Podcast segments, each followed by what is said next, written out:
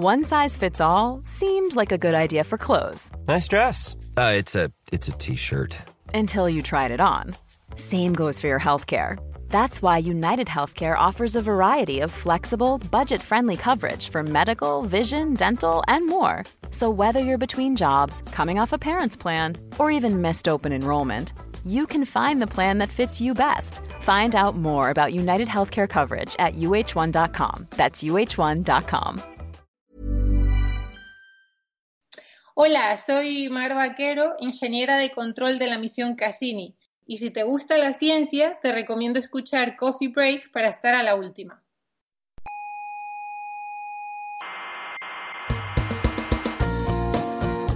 Aquí comienza Coffee Break, la tertulia semanal de la actualidad científica.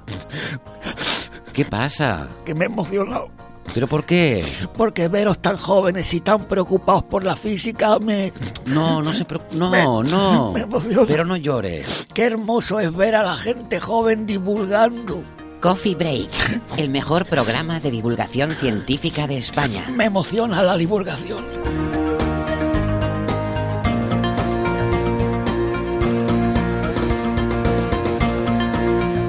El modelo estándar de la física de partículas eh, constituye sin duda uno de los grandes logros de la humanidad.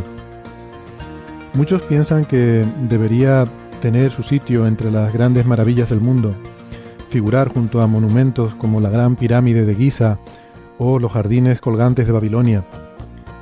El modelo estándar es capaz de explicar y de predecir las fuerzas fundamentales de la naturaleza y también las partículas elementales, su último gran éxito fue la predicción de la existencia y las propiedades del bosón de Higgs, eh, que es la última partícula que nos faltaba por encontrar.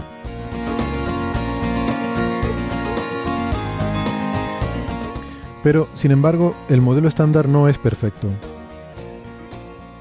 En los últimos años hemos eh, ido encontrando algunas grietas, eh, algunas fisuras que hacen entrever que quizás esta teoría no es la respuesta última que puede haber algo más allá que aún no conocemos. En definitiva, que hay física nueva. Hoy les proponemos un programa especial. Vamos a acercarnos a esas grietas del modelo actual, a ver si mirando por ellas somos capaces de vislumbrar algo de esa nueva física, de esa realidad eh, más allá del modelo estándar.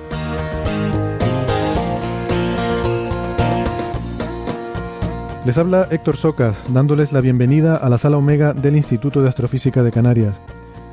Como les decía, hoy tenemos un programa monográfico sobre física de partículas y vamos a tener a un invitado muy especial. Tendremos al doctor Joaquín Matías de la Universidad Autónoma de Barcelona, que es uno de los físicos teóricos más relevantes a nivel mundial en esta búsqueda de física más allá del modelo estándar. Eh, él y su grupo han trabajado en proponer observables que puedan ser comprobados directamente con aceleradores de partículas, como el LHC, buscando siempre situaciones en las que falla el modelo. Y ya les adelanto que están encontrando cosas muy interesantes y muy intrigantes, que no parecen cuadrar con la teoría que conocemos. Indicios, eh, si se confirmaran, de eso que llamamos nueva física.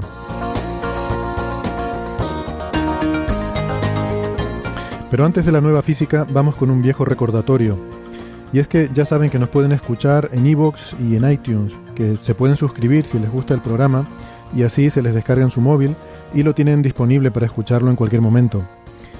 El aburrimiento es una cosa del pasado, eso ya no existe. Ustedes pueden tener nuestro programa en su móvil, ahí guardado, y en cualquier momento que no tengan nada mejor que hacer, se pueden poner a escucharlo. Si tienen cualquier duda sobre cómo suscribirse o cómo contactarnos, pueden encontrar toda la información en nuestra página web que es señalirruido.com. Repito, señal y ruido todo junto, señal y ruido con, eh, con la ñ.com. Estamos en varias emisoras de radio. En Canarias, eh, en Icoden Daute Radio, Radio El Día, Radio ECA y Ondas Yaiza. En Madrid estamos en Onda Pedriza. En Aragón, en Radio Ebro. Y en Argentina, en la FM 99.9 de Mar del Plata. Tienen todos los horarios y las frecuencias de estas emisoras en nuestra página web. Pues vamos ahora ya sí a empezar con el programa. El tema sin duda es eh, muy muy fascinante, pero eh, también hay que reconocer que es bastante árido y, puede ser difícil de seguir porque nuestra intuición humana no funciona muy bien eh, en este mundo subatómico. Así que vamos a empezar con un primer bloque donde haremos una introducción al modelo estándar y a qué entendemos por esta nueva física. Y luego ya en un segundo bloque les traeremos la entrevista con Joaquín Matías, donde hablaremos de todos estos temas, de estas eh, novedades y estos resultados que están obteniendo.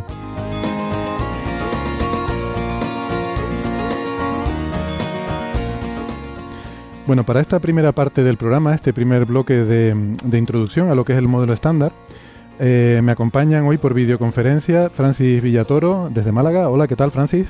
¿Qué tal, Héctor? Aquí estamos esperando a ver que si aprendemos cosas nuevas, porque con Alberto seguro que vamos a aprender cosas nuevas. Seguro que sí, porque también tenemos a Alberto Aparici desde Valencia, que es investigador del Instituto de Física Corpuscular de Valencia y eh, que es también quien hace el programa La Brújula de la Ciencia en Onda Cero. Hola, Alberto. Hola Héctor, ¿qué tal?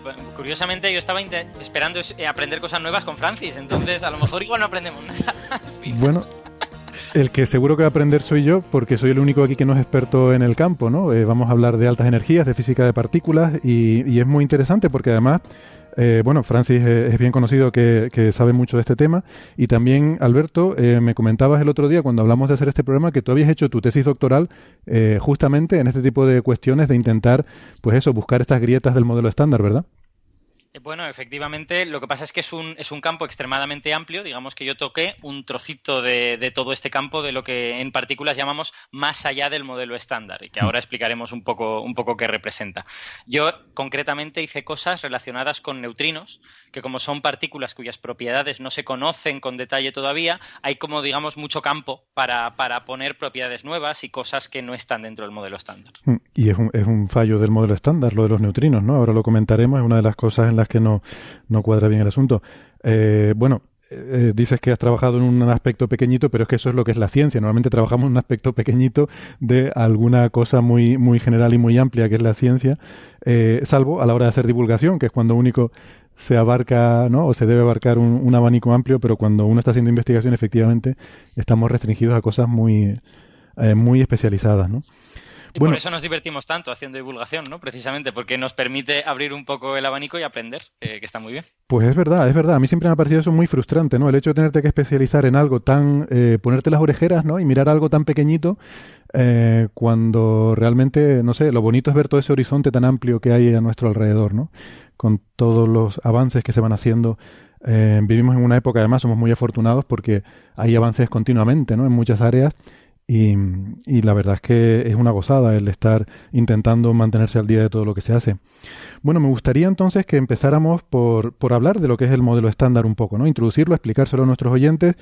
Eh, no sé, lo hemos mencionado muchas veces en otros programas también. Es esa especie de teoría que aglutina lo que sabemos sobre la, la física fundamental de las partículas subatómicas.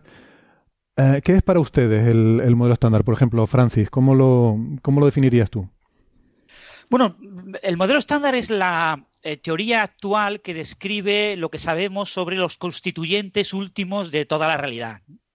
Eh, todo lo que conocemos, eh, según la física del siglo XX, está hecho de básicamente dos cosas. Una cosa es espacio-tiempo clásico. El espacio-tiempo está descrito por una interacción fundamental que se llama la gravedad, la gravitación. Y por otro lado tenemos cosas que están en el espacio-tiempo y que se llaman campos cuánticos conocemos muchos campos cuánticos, si queréis que os ponga el número 118 campos cuánticos, hmm. y esos campos cuánticos tienen estados de vacío y estados de partícula. Y esos estados de partícula son los que constituyen lo que habitualmente llamamos materia.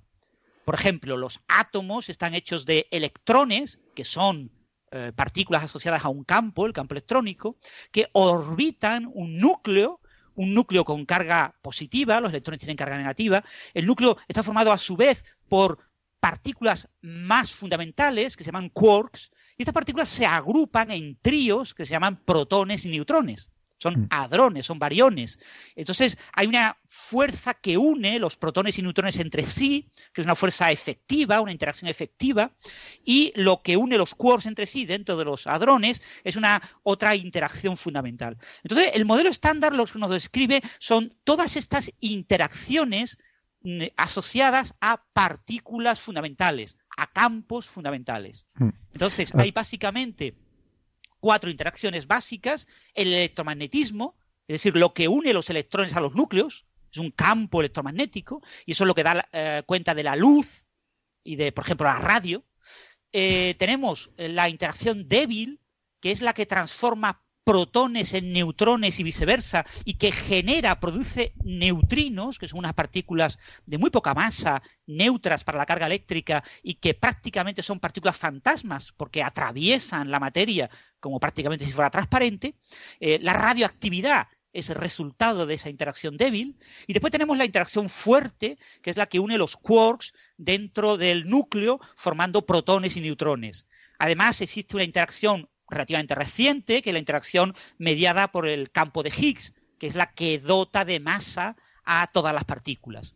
Y aparte, por supuesto, son las interacciones cuánticas, tenemos la gravedad, la gravitación, que es una interacción clásica, al menos que sepamos ahora mismo. Entonces llamamos modelo estándar a toda la teoría que comprende toda esta eh, estos campos cuánticos y todas estas partículas. Hmm. Y ahora le pediré a Alberto que nos dé su, visión. Antes quería aclarar que eh, cuando Francis hablaba de que estos campos cuánticos en ciertas excitaciones eh, es lo que nosotros percibimos como partículas, y hablabas del electrón como el campo electrónico, no confundir con el campo eléctrico o el campo electromagnético, que es, es otra cosa diferente, ¿no? entonces, bueno, que no es el electrón no es una vibración del campo electromagnético, eso sería un fotón, sería la luz, sino eh, es un, campo cuántico que es el que su estado excitado eh, sería estaría asociado al electrón.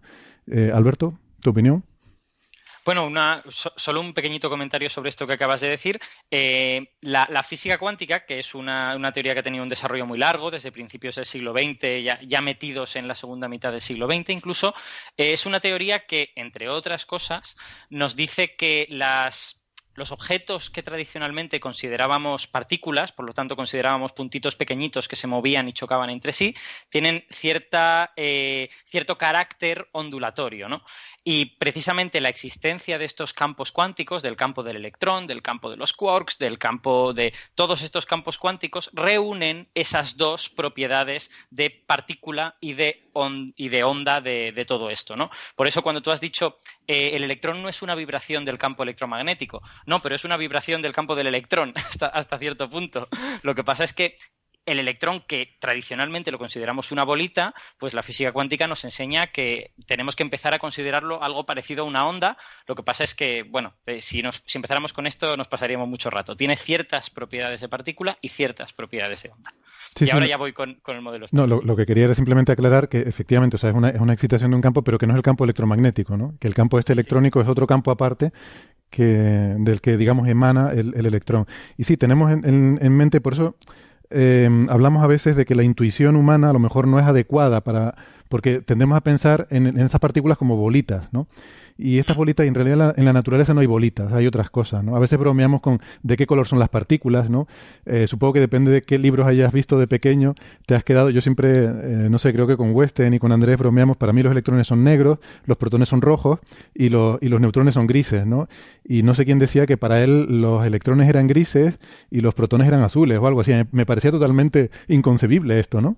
¿De, qué color son, son para ustedes? Estáis todos equivocados porque los electrones son verdes, ¿no? Todo el mundo lo sabe. Sí, sí, efectivamente, yo para mí los electrones son verdes, los protones son azules y los neutrones son rojos. Aunque claro, obviamente no hay, no hay color que nosotros podamos ver en esas partículas, ¿no? Mm. Sí, me permitís un pequeño detalle. Mucha gente habla de partículas puntuales y el concepto de partícula puntual no tiene sentido, porque realmente las partículas son excitaciones, son como ondas que tienen una longitud de onda, que es lo que comentaba Alberto. La dualidad onda-partícula significa que las partículas, que desde el punto de vista clásico, de muy lejos nos parece un punto, pero que cuando te acercas tienen un tamaño. ¿Qué tamaño tiene un electrón en un átomo de hidrógeno? tiene el tamaño del átomo de hidrógeno. es una vibración con el mismo tamaño que el propio átomo. Y tú dices, ¿y por qué la gente dice que cuando yo lanzo un fotón de alta energía choca contra el electrón y lo localiza en cierta región? Porque el fotón de alta energía tiene una longitud de onda muy pequeña. Y cuando choca, la mayor parte de las veces atraviesa esa onda del electrón tan grande, pero cuando choca con ella, canaliza toda esa energía en una región pequeña del mismo tamaño que el fotón y decimos, he visto ese electrón con ese tamaño del fotón que yo envié. Pero si yo envío un fotón aún más energético, es decir, aún más pequeño, localizo en un tamaño aún más pequeño el electrón. Es mm. decir, que el tamaño del electrón depende de la lupa con la que yo lo mire. De la energía. Eso es lo que... significa que la partícula sea puntual, pero en realidad no es que sea puntual, es una onda. Claro, es una aproximación, ¿no? Pero em, volviendo, volviendo al modelo estándar, si, si quieres, que al final, al final nos hemos perdido diciendo cosas. Eh, em, yo solo quería comentar que cuando normalmente cuando hacemos divulgación a la gente tendemos a explicarle los componentes con los que está construido el, lo que está construido el universo, ¿no? Tendemos a decirle, bueno, tenemos el electrón, tenemos los quarks, tenemos el fotón, tenemos todas estas cosas. Mientras que cuando los físicos formulamos cosas como el modelo estándar, no es que no nos importen los componentes, claro que son importantes, pero nos importan mucho la manera en que esos componentes interaccionan. Es decir, la manera en que intercambian energía, en que intercambian información, se transforma la energía que estaba en forma de electrón en energía en forma de otra cosa, eh, por ejemplo un fotón o por ejemplo un W, y esas interacciones al final para los físicos de partículas son las que definen el modelo estándar. Siempre decimos, cuando los físicos de partículas hablamos del modelo estándar, hablamos de él en términos de cómo son las interacciones que hay en él. Decimos, pues es un SU2 por SU3 por 1 y todas estas cosas. Y y de alguna manera sentimos que el modelo estándar es la teoría de las interacciones fuertes, de las interacciones débiles y de las interacciones electromagnéticas, que además, como dice Francis, pues necesita este bosón de Higgs y una serie de interacciones que vienen con él para, para tener sentido en el mundo que, en el mundo físico que medimos. Hmm. Ahora quiero preguntarte más por eso, ¿no? De los grupos de simetría y qué significado tienen y qué papel juegan en el desarrollo del modelo.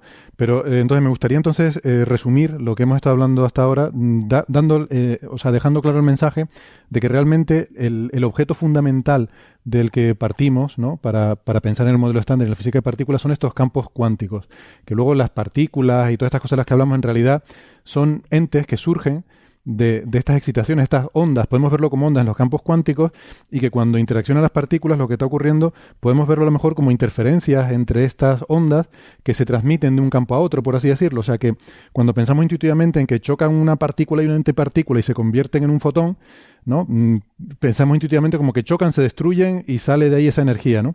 Pero que si lo viéramos en términos de estos campos cuánticos, lo veríamos de una forma diferente. Veríamos como dos oscilaciones que tienen propiedades opuestas y que al llegarse, pues se, se cancelan de alguna manera en estos campos y producen una vibración en otro campo, que en este caso sería el electromagnético, que es el que da lugar al fotón. ¿Eso está bien encaminado, pensarlo así?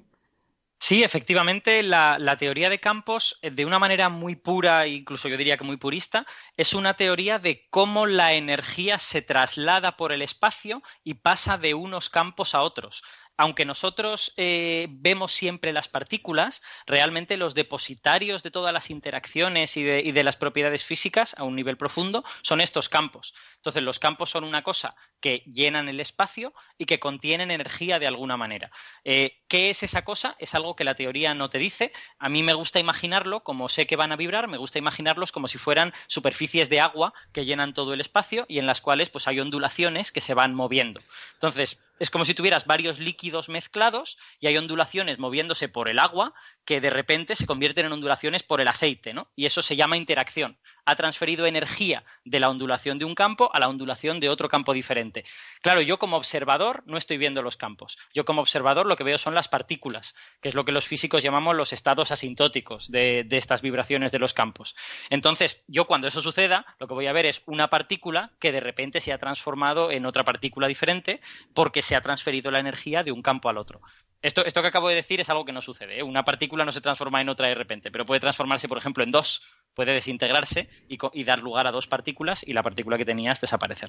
Sí, pero la noción es esa, ¿no? Que la idea intuitiva eh, es más bien, pues eso, como un fluido en el que tú ves unas ondas más que unas bolitas que chocan, ¿no? Francis. Efectivamente.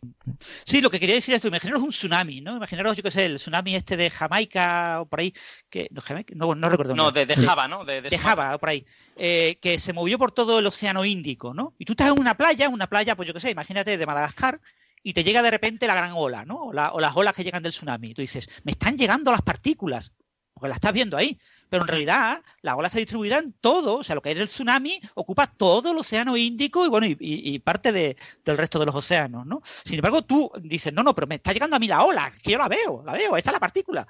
Entonces con las partículas nos pasa lo mismo. Por ejemplo, los físicos de partículas como Alberto, si Alberto ha trabajado en neutrinos, no sé si ha trabajado en, quarks, en, hadrones, eh, en un detector de partículas, por ejemplo, ven lo que se llama un chorro hadrónico. Ven una distribución de energía en un detector distribuida en un cierto ángulo y dicen, ¡buh! Esto es una distribución de energía, el total de esa energía provenía de un quark o de un gluón. Y, pero dice, pero, pero ¿cómo? ¿Tú, no has visto una partícula, te has visto un chorro de energía distribuido en un ángulo en un detector. Sí, pero yo lo interpreto como que todo venía de tal dirección. O sea, hago una interpretación cinemática, hago una interpretación de partícula. Me invento partículas que son las que me guían en mi manera de entender lo que pasa. Hmm. Pero me lo estoy inventando yo. En realidad no había partículas, había ondas que se han ido propagando y que han interaccionado con el detector y que han dejado allí en las partículas que forman el detector, en los átomos que forman el detector, eh, han dejado calorímetros, etcétera, han dejado energía. Entonces yo, mm, yo me invento eh, las flechitas, los diagramitas, eh, porque me ayuda a entender la realidad. Pero si os mm. fijáis, el artículo original de Feynman sobre los diagramas de Feynman, los diagramas de Feynman son unos grafos, unas flechitas, el artículo original de Feynman ponía ondas, le ponía ah. frentes de onda que chocaban. ¿Eh? Y después te decía, uh, esto vamos a aproximarlo por una rayita, ¿eh? la, dirección transversal a, cada frente de onda es una rayita, mira qué bonito queda. Uy, qué maravilla, ahora vamos a trabajar con, con, flechitas. Y la gente se olvida de eso, y la gente habla de diagramas de Feynman y, interpreta los diagramas de Feynman como si de verdad representaran partículas reales. Y es mentira. Sí, sí, totalmente. Son solamente un modelo matemático a ciertas soluciones aproximadas. Es un diagrama, claro. Son de hecho, de hecho, una, cosa que ha dicho Francis me parece que es especialmente como profunda en lo que es la teoría de campos, que es que tú tienes estas oscilaciones de los campos que se mueven por el espacio, que en realidad lo que están haciendo es eh, transportar energía de unos lugares a otros del espacio en forma de un electrón, en forma de un muón, en forma de lo que sea, eh, y esas oscilaciones se parecen más o menos a lo que llamamos una partícula dependiendo de cuáles sean las interacciones de ese campo. El campo los campos que interaccionan débilmente, en general, tienen excitaciones de partícula que se parecen mucho a lo que pensamos como partícula. Pero los campos que interaccionan fuertemente, como los quarks, tienen, tienen excitaciones que, el quark ya no es una partícula. Estos quarks interaccionan tan fuertemente que cuando se propagan por el espacio no se propagan como un quark, el quark no es una cosa propagable. El quark tiene que rodearse de toda una nube de gluones y de otros quarks y formar un hadrón para poder propagarse. Estos hadrones son, por ejemplo, los protones, ¿no? Los protones son los, hadrones más famosos. Pero ahora, luego en la entrevista con Kim, pues hablaremos, por ejemplo, de mesones B, que son otro tipo de hadrón. Son quarks rodeados de otros quarks y de gluones que se mueven por el espacio. Y en la teoría de la interacción fuerte, las partículas que se propagan, los estados asintóticos, son estos hadrones, mientras que en la teoría eh, del electrón, la partícula que se propaga es simplemente un electrón. El electrón no, necesita rodearse de cosas para ser una partícula propagante. Vamos, vamos a describir un poco, pero solamente a nivel muy básico, la, zoología de, las partículas, eh, que quizás la gente no, tenga muy claro.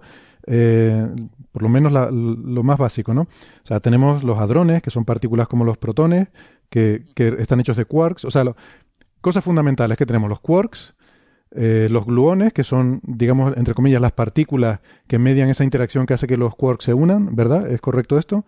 Tenemos los electrones, que también es otro, otro tipo de partícula fundamental.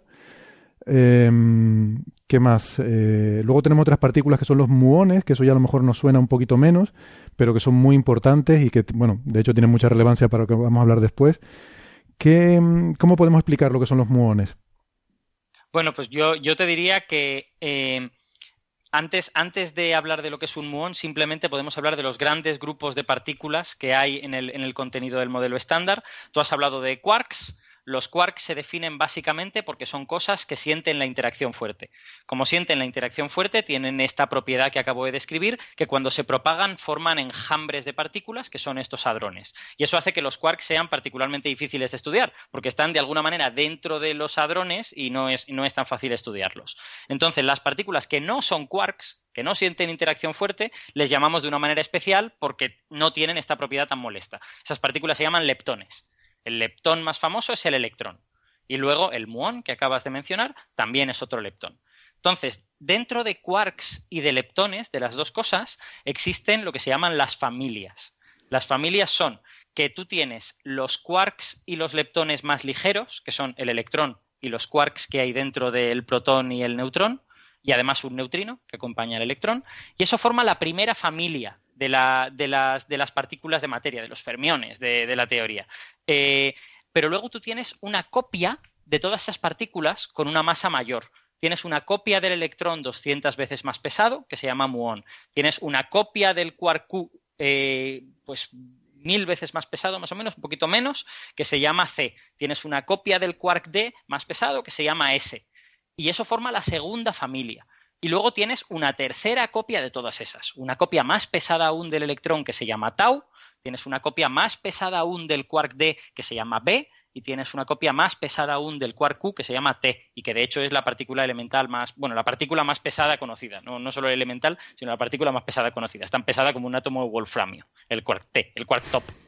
Eh, entonces, esta estructura en dos grupos, quarks y leptones, y tres familias dentro de esos grupos, tanto dentro de quarks como dentro de leptones, es la, es la, estructura básica de lo que llamamos los fermiones de la teoría a veces se habla de ellos como las partículas que forman la materia.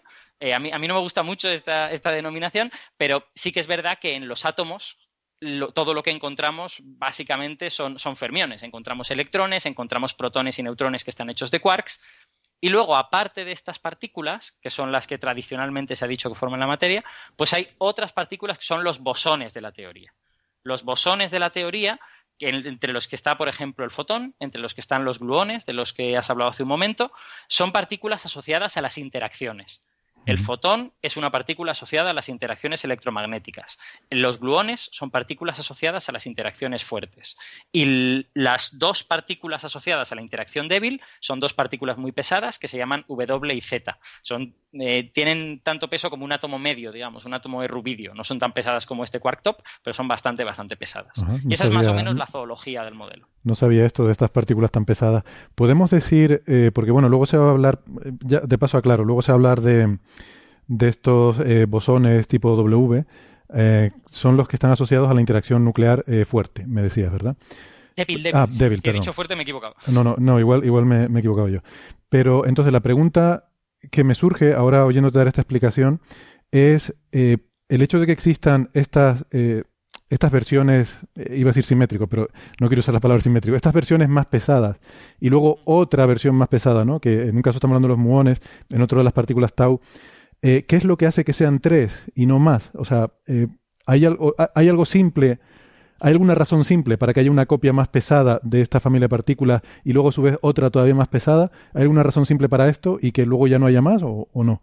¿O es alguna cosa complicada? No la hay, no la hay, Héctor.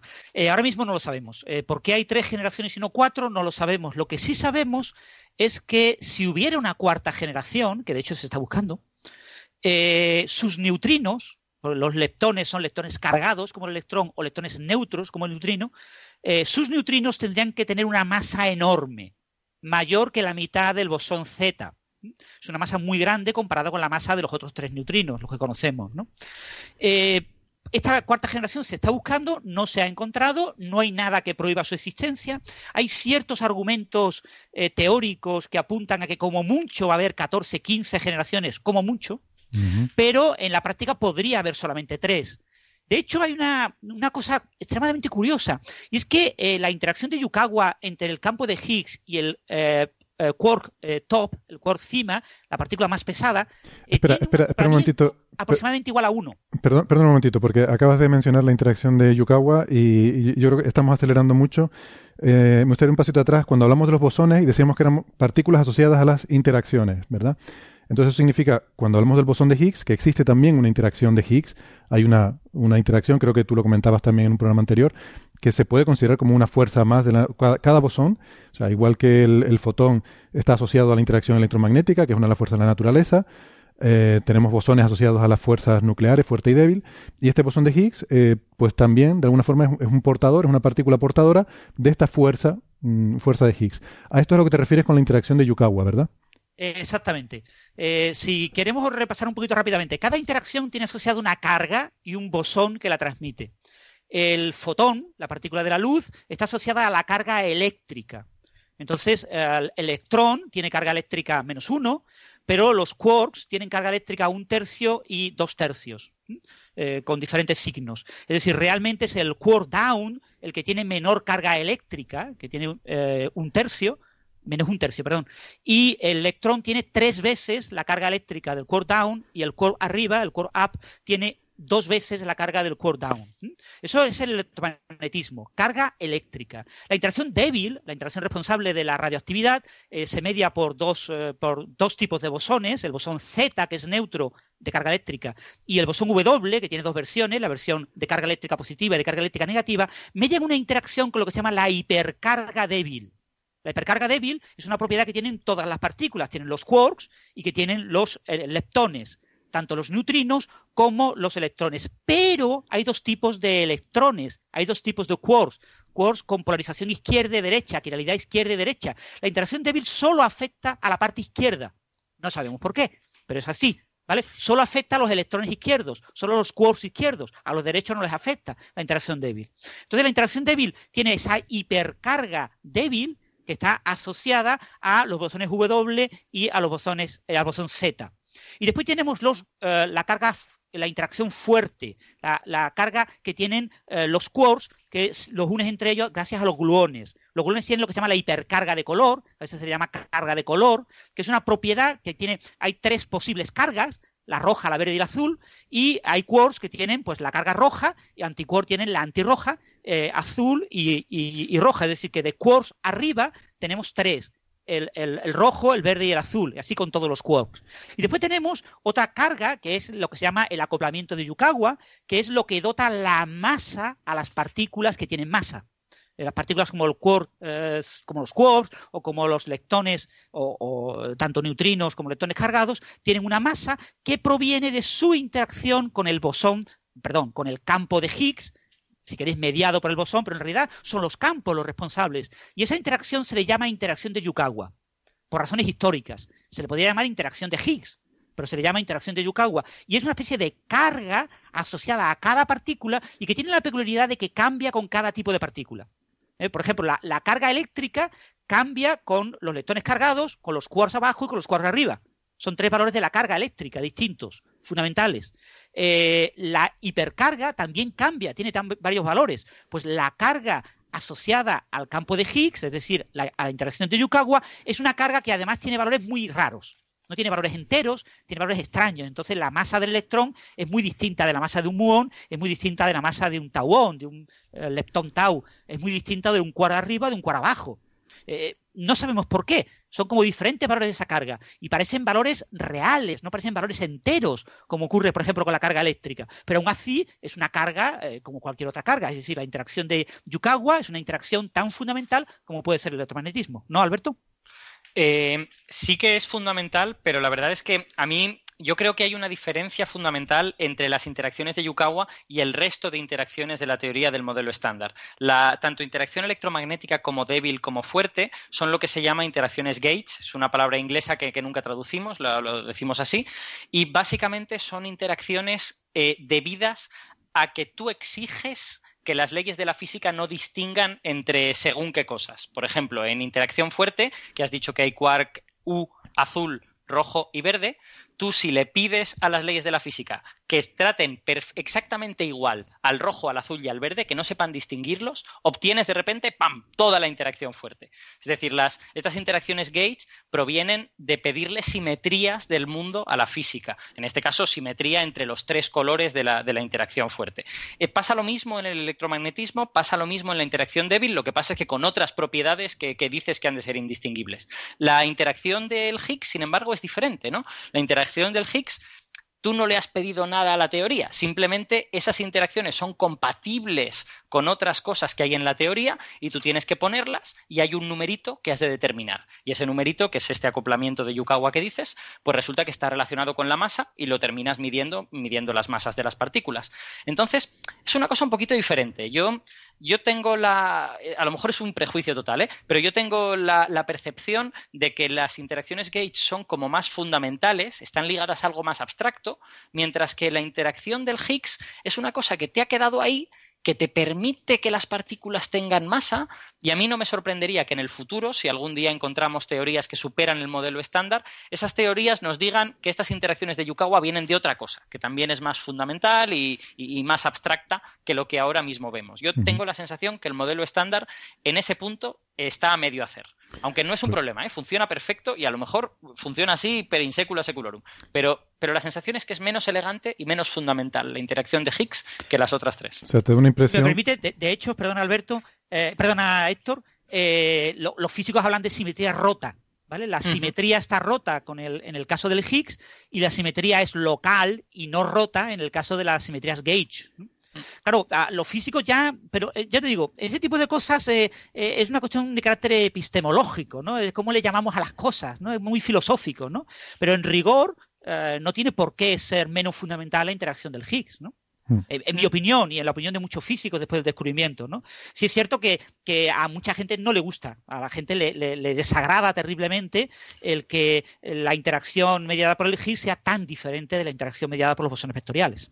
Sí, yo me cuento, yo me cuento entre la gente a la que le desagrada tanto y sobre todo eh, independientemente de mis prejuicios o los de cualquier otro, es evidente que las matemáticas, la, estructura matemática de, de, las interacciones Gauge es diferente a la de las interacciones del Higgs. Y eso normalmente quiere decir algo. En física, habitualmente las cosas no son diferentes por capricho. Si son diferentes, tiene que ser por alguna cosa. Lo que pasa es que todavía no estamos seguros de por qué.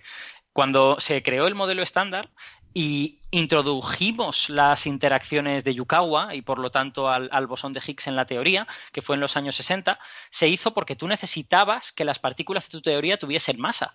Tú tenías estas interacciones gauge estupendas que te daban el número correcto de partículas, el tipo de interacciones correcto, eh, los, campos se transformaban unos en otros de la manera adecuada, todo, todo estaba muy bien, pero en el momento en que tú dabas masa a cualquiera de las partículas de la teoría, al electrón, a, los quarks, a quien quisieras, la teoría se volvía loca y empezaba a arrojar infinitos por todas partes, perdía el sentido, dejaba de ser una teoría física que arrojara predicciones.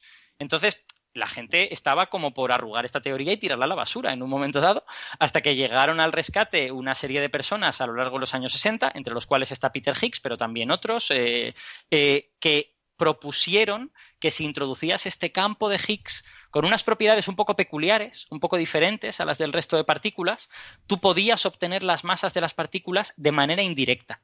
No, no, me, no decías el electrón va a tener esta masa, sino que lo que decías es el electrón va a interaccionar con el campo de Higgs de esta manera y debido a las propiedades peculiares del campo de Higgs, ¡pam! El electrón terminaba teniendo una masa de manera indirecta. Que es un, es un juego muy curioso. O sea, yo me imagino a mí mismo en los años 60, en el que había varias teorías compitiendo, y una de ellas era esta que habías tenido que salvar con el bosón de Higgs de una manera un poco la desesperada, y otras parecían más elegantes. A lo mejor yo no habría apostado por esta, ¿eh? igual yo habría apostado por otras. Solo que las otras predecían partículas que jamás se descubrieron, y sin embargo, el modelo estándar con el bosón de Higgs, pues es extraordinariamente exitoso, ¿no? Predice todo súper bien. Sin embargo, has mencionado que quería volver a algo que dijiste antes, que hay un número ahí, hay un parámetro eh, que no, no, sale de la teoría, que lo tienes que determinar experimentalmente. Eh, bueno, en realidad hay varios de estos parámetros libres de la teoría, ¿no? Este en particular no, no sabía. Em, eh, o sea, este, este, parámetro en particular de, que, que, afecta al campo de Higgs se refiere eh, ¿Te refieres a los acoplamientos de Yukawa?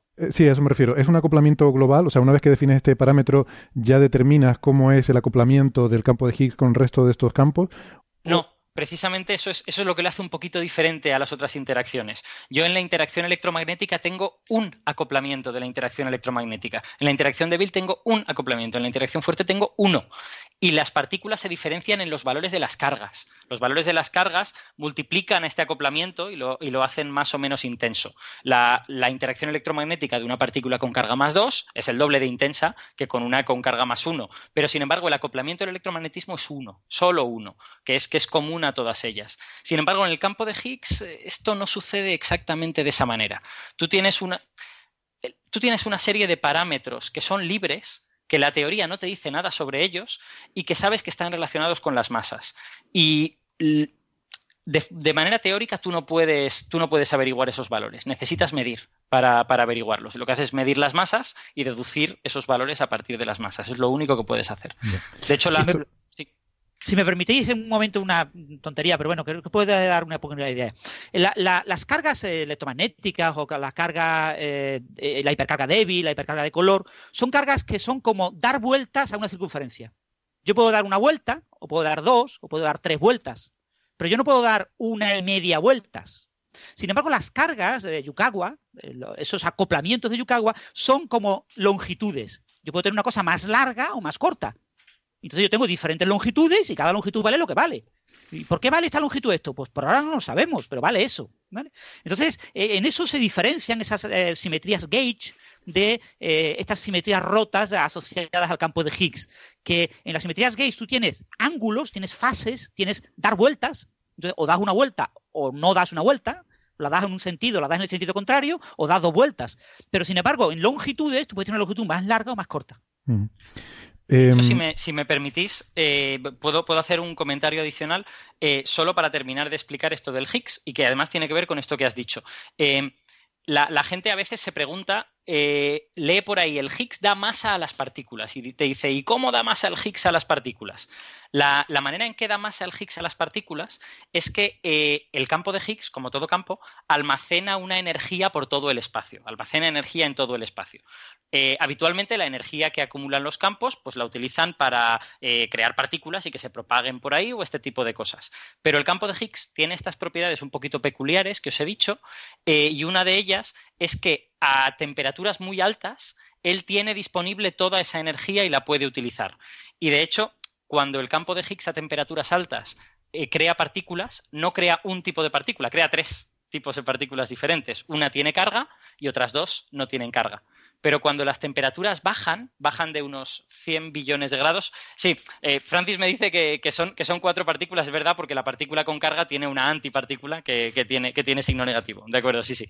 Em, pero eh, en cualquier caso, son como varias partículas, todas descritas por el campo de Higgs. Sin embargo, cuando las temperaturas bajan, bajan por debajo de, yo creo que me lo calculé una vez y son como 100 billones con B de grados, el campo de Higgs sufre una transición de fase y le ocurren cosas. La cosa más dramática que le ocurre es que de esas cuatro partículas que hay dentro del Higgs, tres de ellas son engullidas por otras partículas de la teoría. Estos bosones W y Z de la interacción débil, el W se come a las dos partículas con carga y el Z se come a una de las partículas neutras. A cambio de eso, el W y el Z de repente ¡pam! se hacen muy pesados, se convierten en dos de las partículas más pesadas de la teoría.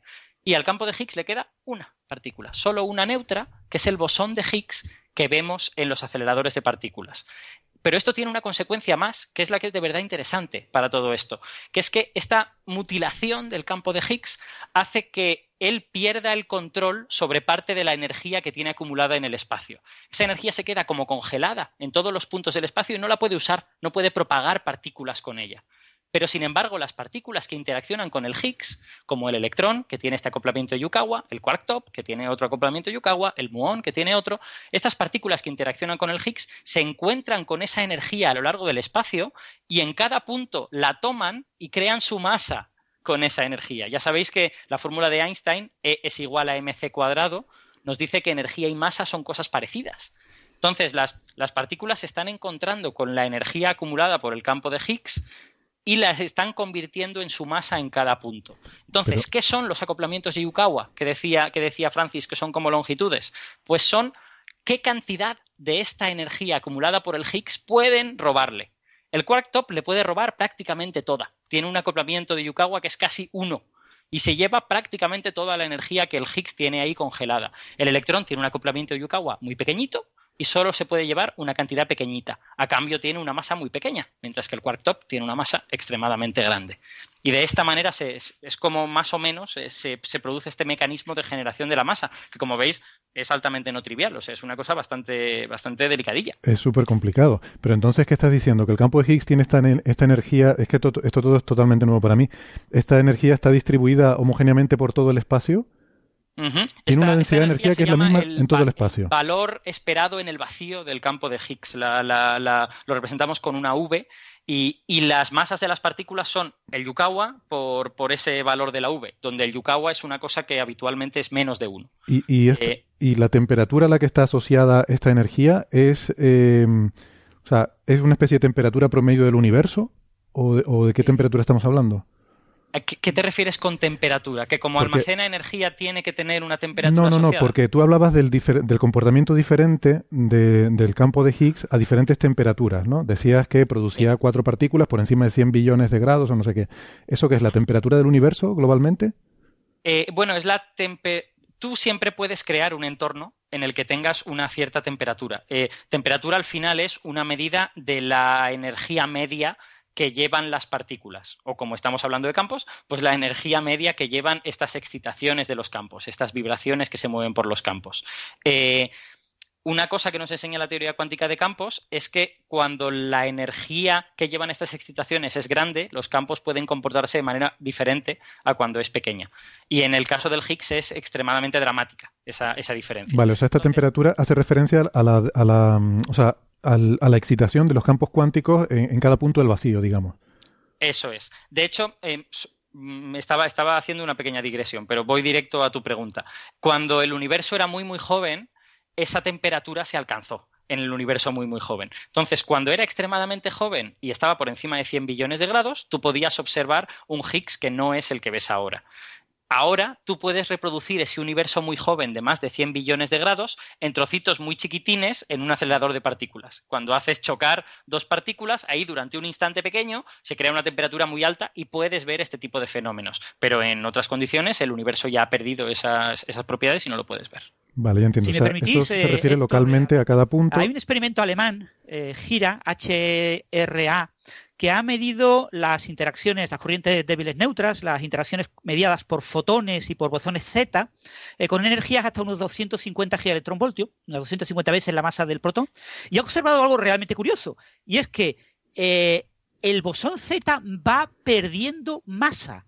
Conforme las colisiones de un electrón contra un protón, eh, el electrón cada vez tiene más energía, eh, se, eh, las interacciones que están mediadas por el bosón Z cada vez tienen menos masa, menos masa, hasta que alrededor de unos 200 gigaelectronvoltios la interacción electromagnética mediada por un fotón que no tiene masa y la interacción débil con neutrinos mediada por el bosón Z, que a temperaturas muy bajas, a, a, energía muy baja, tiene una masa enorme comparada, son prácticamente idénticas. Las dos curvas se unen en una única curva. Esta es una de las eh, figuras más preciosas de toda la física de partículas. Es una figura que te muestra clarísimamente que a alta energía, es decir, en una región del espacio-tiempo pequeña en la que tú metas mucha energía, el campo de Higgs deja de acoplarse eh, con los bosones Z y los bosones Z pierden masa. Eso es, el, el, el, el, Z le devuelve las excitaciones al campo de Higgs y a cambio se queda sin masa y se convierte en algo muy parecido a un fotón. Yo estoy, o sea, estoy alucinando, estoy, estoy flipando. Quería hacer aquí una introducción a lo que es el modelo estándar y, y estoy, estoy aquí enterándome de cosas que me, parecen absolutamente apasionantes. Eh, me da un poco de pena, me gustaría reconducir la conversación por otro sitio, pero, pero esto me interesa un montón. Entonces, eh, quizás, ¿qué les parece? Me gustaría emplazarles para que hagamos un día con más calma, un, programa más extenso sobre, bueno, sobre física de partículas en general y podamos seguir, eh, bueno, pueda yo seguir aprendiendo más sobre estas cosas, ¿no? Me gustaría tirar más de este hilo. Eh, ¿Les parece? Yo, yo encantado. Yo, yo me, esto, esto, son cosas que a mí me, a mí me gustan mucho y normalmente no, no, tenemos la oportunidad de contarlas con esta extensión y yo me lo estoy pasando pipa, vamos. yo igual, ¿eh? Genial. Genial, venga, pues vamos sí, a quedar en eso. Recuperamos un poco el tema de Kim. Kim va a hablar de, sí. de desintegraciones raras en mesones, en mesones B. Sí. Los mesones B son unas partículas, son hadrones, son partículas formadas por quarks, un antiquark y un quark. Por definición, eh, se, el mesón B está definido por un antiquark B y por un uh, quark de menor masa. Puede ser el U, el D, el S o el C. Eh, entonces hablamos de diferentes mesones, el B sub S, el B sub C, etcétera. Entonces mm. resulta que estos eh, mesones se pueden desintegrar por interacción débil eh, directamente utilizando un único bosón vectorial, un W. Eh, un W es una partícula que es capaz de, de, transmutar el tipo de un quark. Un quark B se puede convertir en un quark S o en, o en un quark C gracias a un W. Entonces, eh, yo no sabía que se podían cambiar los tipos de quarks. O sea, Bien, bien. Puede cambiar de tipo de.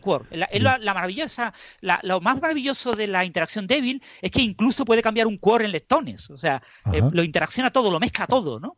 La interacción fuerte solo actúa sobre quarks, la interacción electromagnética solo sobre cosas que tengan carga eléctrica, los quarks tienen carga eléctrica, pero la interacción débil mezcla las familias y, y hace barbaridades, ¿no? Sí, Alberto. Dejadme, dejadme que comente una cosa porque como antes lo hemos dicho, yo creo que casi así lo completamos. Eh, antes hemos contado que las interacciones gauge son interacciones a las que tú le pides a la física que ciertas cosas sean indistinguibles. En el caso de la interacción débil, que es la que estamos diciendo aquí, tú lo que tienes es parejas de partículas que son estas que tú has dicho, el quark Q y el quark D, por ejemplo, o el electrón y su neutrino, o el muón y su neutrino, o el quark C y el quark S y tú le pides a la física que esas parejas de partículas sean indistinguibles. La interacción SU2, interacción débil, es decir, que el electrón y el neutrino tienen que ser idénticos y no tiene que haber manera de distinguirlos. Y el hecho de que obviamente no son idénticos porque el electrón tiene carga menos uno y el neutrino tiene carga neutra, nos indica que esa simetría está rota. Es la, la famosa ruptura espontánea de la simetría electrodébil. Tú a la teoría le has pedido que electrones y neutrinos sean idénticos y esa teoría a cambio te ha escupido una serie de interacciones en las que el electrón escupe un W y se transforma en un neutrino. Lo cual cuadra perfectamente, porque el electrón tiene carga negativa, escupe un W con carga negativa y queda una cosa sin carga que se llama neutrino. ¿Vale? Entonces, todo esto viene de la interacción débil, que es una teoría Gauge que relaciona los dos miembros de esas parejitas, de esas, lo que se llaman los dobletes débiles, que son electrones y neutrinos o quarks D y quark U. Y esta es la razón de que el W pueda cambiar, pueda transmutar las, los diferentes quarks entre sí. Luego se, todo se complica un poco porque hay también otras cosas, hay matrices de masa y cosas, pero, pero básicamente esta, esta es un poco la idea. Tú puedes transmutar porque la interacción fundamental, que es este SU2, estaba relacionándote esas dos parejas de partículas y por lo tanto el bosón asociado a la interacción puede transmutarte la una en la otra. Ya. Vale. Claro que esto es un, incluso un pelín más complicado todavía, porque los electrones, el, campo del electrón tiene dos componentes, dos electrones, vamos a llamar el electrón izquierda y el electrón derecha. La interacción débil transforma electrones izquierdos en neutrinos, pero no puede interaccionar con los electrones derechos. O sea, hay electrones que no ven la interacción débil y electrones que sí la ven. Hay dos campos bien separados. Y esta quiralidad del modelo estándar es una propiedad que no sabemos por qué, pero es una de, las, de esas curiosidades que mucha gente no sabe del modelo estándar. El modelo estándar es una teoría quiral y eso complica la construcción de teorías más generales, más allá del modelo estándar, que tratan de eh, explicar el modelo estándar como algo particular.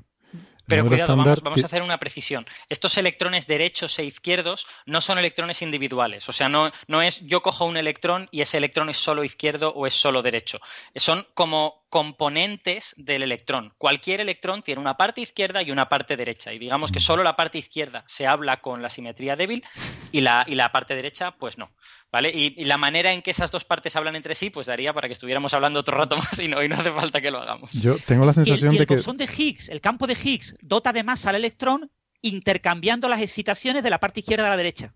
Eso es. La, la, parte izquierda pasa a derecha, la derecha pasa a izquierda, la parte izquierda pasa a derecha, gracias a la interacción con el campo de Higgs. Es una cosa realmente preciosa y, y, y realmente no sabemos por qué, pero es, pero es un tema muy, muy bonito. Es una cosa súper bonita por lo compleja que es y por que luego cuadra. O sea, tú, tú, creas un cuadro extremadamente complejo, pero sin embargo luego eso te explica exactamente todos y cada uno de los fenómenos físicos que ves de, de y todo tiene sentido. Pero a priori cuando te lo explican dices, joder, pero, pero ¿por qué la naturaleza ha elegido ser tan complicada? ¿no? Y a lo mejor hay una razón, pero a día de hoy no la conocemos todavía. Yo esto, esto me ha dejado muy intrigado. O sea, estoy, estoy aquí aprendiendo un montón de cosas que de verdad tengo la sensación de que yo debería estar pagando por esta clase, que me estoy chupando gratis aquí, pero yo encantadísimo de la vida. Pero me ha dejado muy intrigado esto de que el, el modelo estándar tenga, digamos, esta asimetría, esta especie de preferencia de quiralidad entre izquierda y derecha. Y me, lo apunto para sacarlo de nuevo en ese programa en el que hagamos eh, eh, hablando de, de, del, del modelo estándar en general en más detalle, ¿no? Pero me parece una cosa tremendamente sorprendente. Bueno, ya me has dicho, Francis, que no se sabe por qué es así, que esto, que exista esta asimetría, ¿no? Entre, entre un tipo de quiralidad y sobre todo no he entendido nada esto de que un electrón en particular tenga una parte izquierda y una parte derecha. O sea, esto me suena un poco a estas cosas que se dice de la parte femenina que tenemos todos dentro o la parte masculina que tienen. La... O sea, no, esto no me cuadra nada con física, me cuadra más con otras áreas de, de la vida, pero bueno. A ver, eso, eso es meternos en, en, harinas bastante abstractas. Sí, sí pero ahora, ahora, ahora mejor no. Eh, me gustaría o sea, quizás, reconducir quizás esto. insisto, me lo apunto para otro programa en donde quiero ahondar más en estas cosas y a ver si me lo puedo preparar también un poquito y, estudiar un poco más sobre esto. Pero me gustaría volver... Eh... Para ese programa, tratar de encontrar una manera sencilla de explicar la diferencia entre un electrón izquierdo y uno derecho, que no, que no es que la cosa sea muy fácil. Tiene, pinta de que no va a ser fácil explicar eso, pero bueno. Que eso, volvamos entonces a, los trabajos ¿no? de, de Kim Matías y el, hecho de que él está trabajando en la desintegración de estos mesones de tipo B, además. Em, entonces, bueno, vamos a dar un pasito atrás, ¿no? Se trata de buscarle grietas al modelo estándar, ¿no? Sabemos que el modelo estándar no es perfecto, que, tiene algunas cosas, por ejemplo, eh, así a grosso modo, no hay materia oscura, el modelo estándar no saca materia oscura, y sin embargo sabemos que hay algo en el universo que es materia oscura.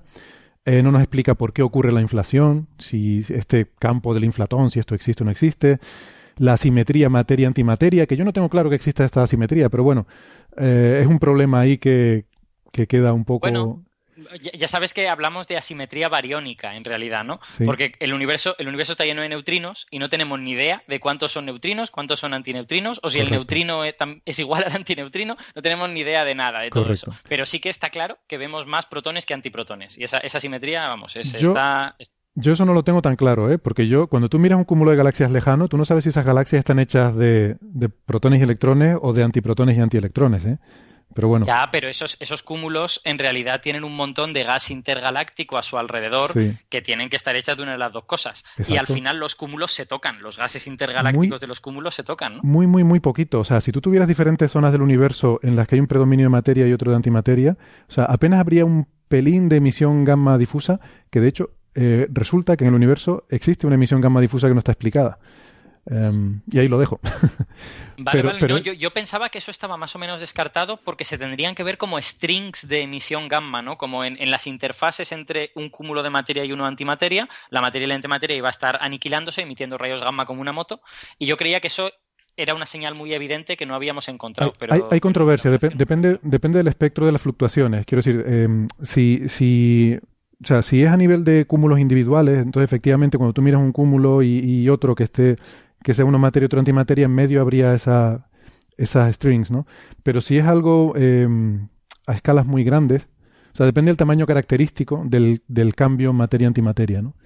y en qué momento el universo se haya ocurrido. Bueno, en fin, es, un jaleo. volvamos a los problemas del modelo estándar. Volvamos ese es otro, sí, sí. O sea, de cada uno de estos problemas podríamos estar hablando un programa entero. Y luego está el de la masa de los neutrinos, que, que, tú, Alberto, además debes conocer muy bien, ¿no? El hecho de que los neutrinos tengan un poquito de masa, creo que es algo bastante misterioso dentro del, modelo estándar, ¿no? Sí, a ver, eh, yo más que misterioso lo llamaría sospechoso, ¿vale? Yo, yo de todas las cosas que has dicho, a mí la más, eh, las más fuertes me parecen la ausencia de materia oscura en el modelo estándar y la asimetría materia-antimateria. A lo mejor la inflación igual la inflación es un efecto de gravedad a muy altas energías y no te hace falta el modelo estándar ¿eh? y, te lo, crean otras cosas.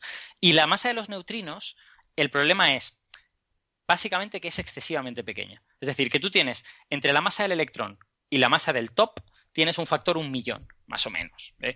Eh, y luego entre la masa del electrón y la masa del neutrino más pesado, hay otro factor un millón de nada, de, no hay ninguna partícula en, ese, en, ese, factor. Entonces es evidente que los neutrinos tienen una masa muy pequeña, mucho más pequeña que la de las otras partículas. Y a un físico le resulta por, decir, eh, eh, no hemos medido todavía la masa de los neutrinos, no sabemos cuánto es. Sabemos que tiene un poquito, pero es tan pequeña que no la hemos podido medir todavía. Efectivamente, pero sí sabemos eh, a partir, o sea, cuánto no es, digamos. O sea, sabemos cuál es el máximo. Y ese máximo está a un factor un millón del electrón.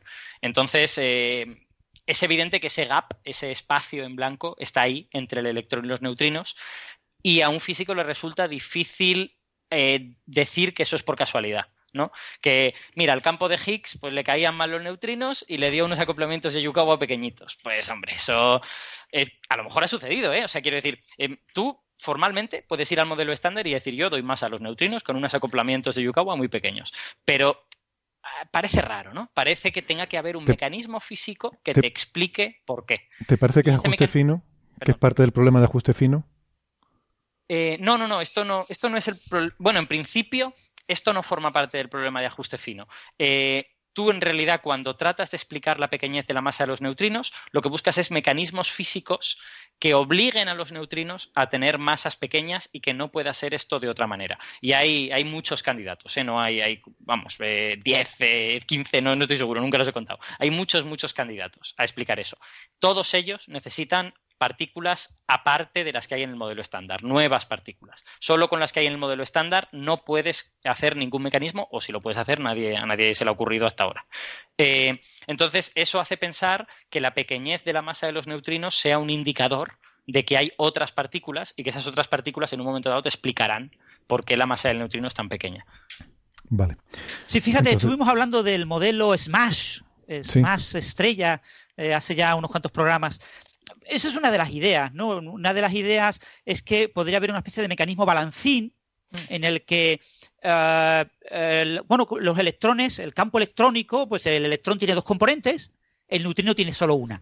Entonces la otra componente del neutrino tiene una masa enorme, pero enorme. Y entonces el neutrino tiene una masa muy pequeña porque una masa de una de las componentes del neutrino, por alguna razón, ha recibido una masa muy pequeña y la otra ha recibido una masa enorme. ¿no? Esta era una de las ideas que proponía el modelo SMASH que existen componentes quirales derechas de los neutrinos a muy alta energía y que podrían ser responsables de parte de la materia oscura. Mm. Eh, bueno, eh, opciones hay muchas, explicaciones hay muchas. Lo bonito de la física de partículas es que vamos a, estudiando, trabajando poco a poco y vamos develando los misterios. Si no hubiera misterios, esto sería muy aburrido. Tiene que haber misterios, ¿no? Por supuesto. Entonces, tenemos experimentos en marcha que van a decidir, van a determinar la masa de los neutrinos. Los eh, datos cosmológicos hablan de una masa mm, mayor del neutrino de mayor masa por encima de 0,05 electronvoltios, 0,5 0,05 electronvoltios, que recordar, y la suma de las tres masas de los neutrinos por debajo de unos 0,2 electronvoltios. Es una masa muy pequeña, ¿eh? una masa comparable a la energía de un átomo, de, los electrones en un átomo. ¿no? Son, son masas muy pequeñas.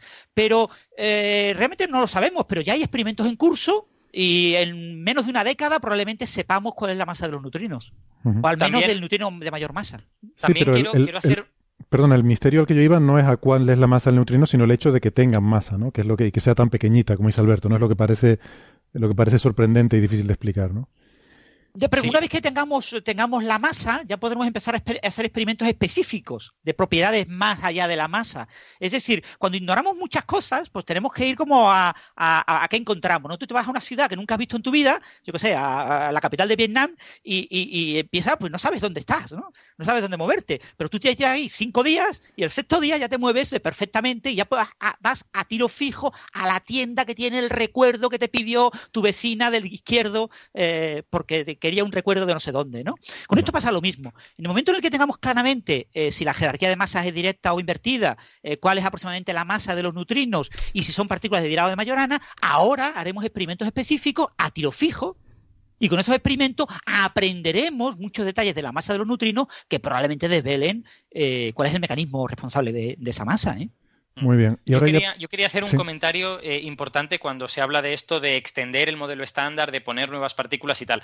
Que es que, claro, nosotros queremos hablar de más allá del modelo estándar y por eso hacemos hincapié en los problemas que el modelo estándar tiene. Pero realmente el modelo estándar es súper exitoso. O sea, el modelo estándar predice eh, el 99,99% de las cosas que observas y no predice las otras. Esto es un número que me he inventado, ¿eh? no sé si será eso, posiblemente un poco menos. Pero que vamos, que predice un montón y lo predice todo bien. Y luego hay unas cuantas lagunas, digamos, hay unas cuantas cosas que dices, ¿y aquí por qué no me predice nada? Si me has predicho todo lo demás. Dime también esto. Y el modelo estándar no es capaz de decirte eso, ¿no? Sí, sí.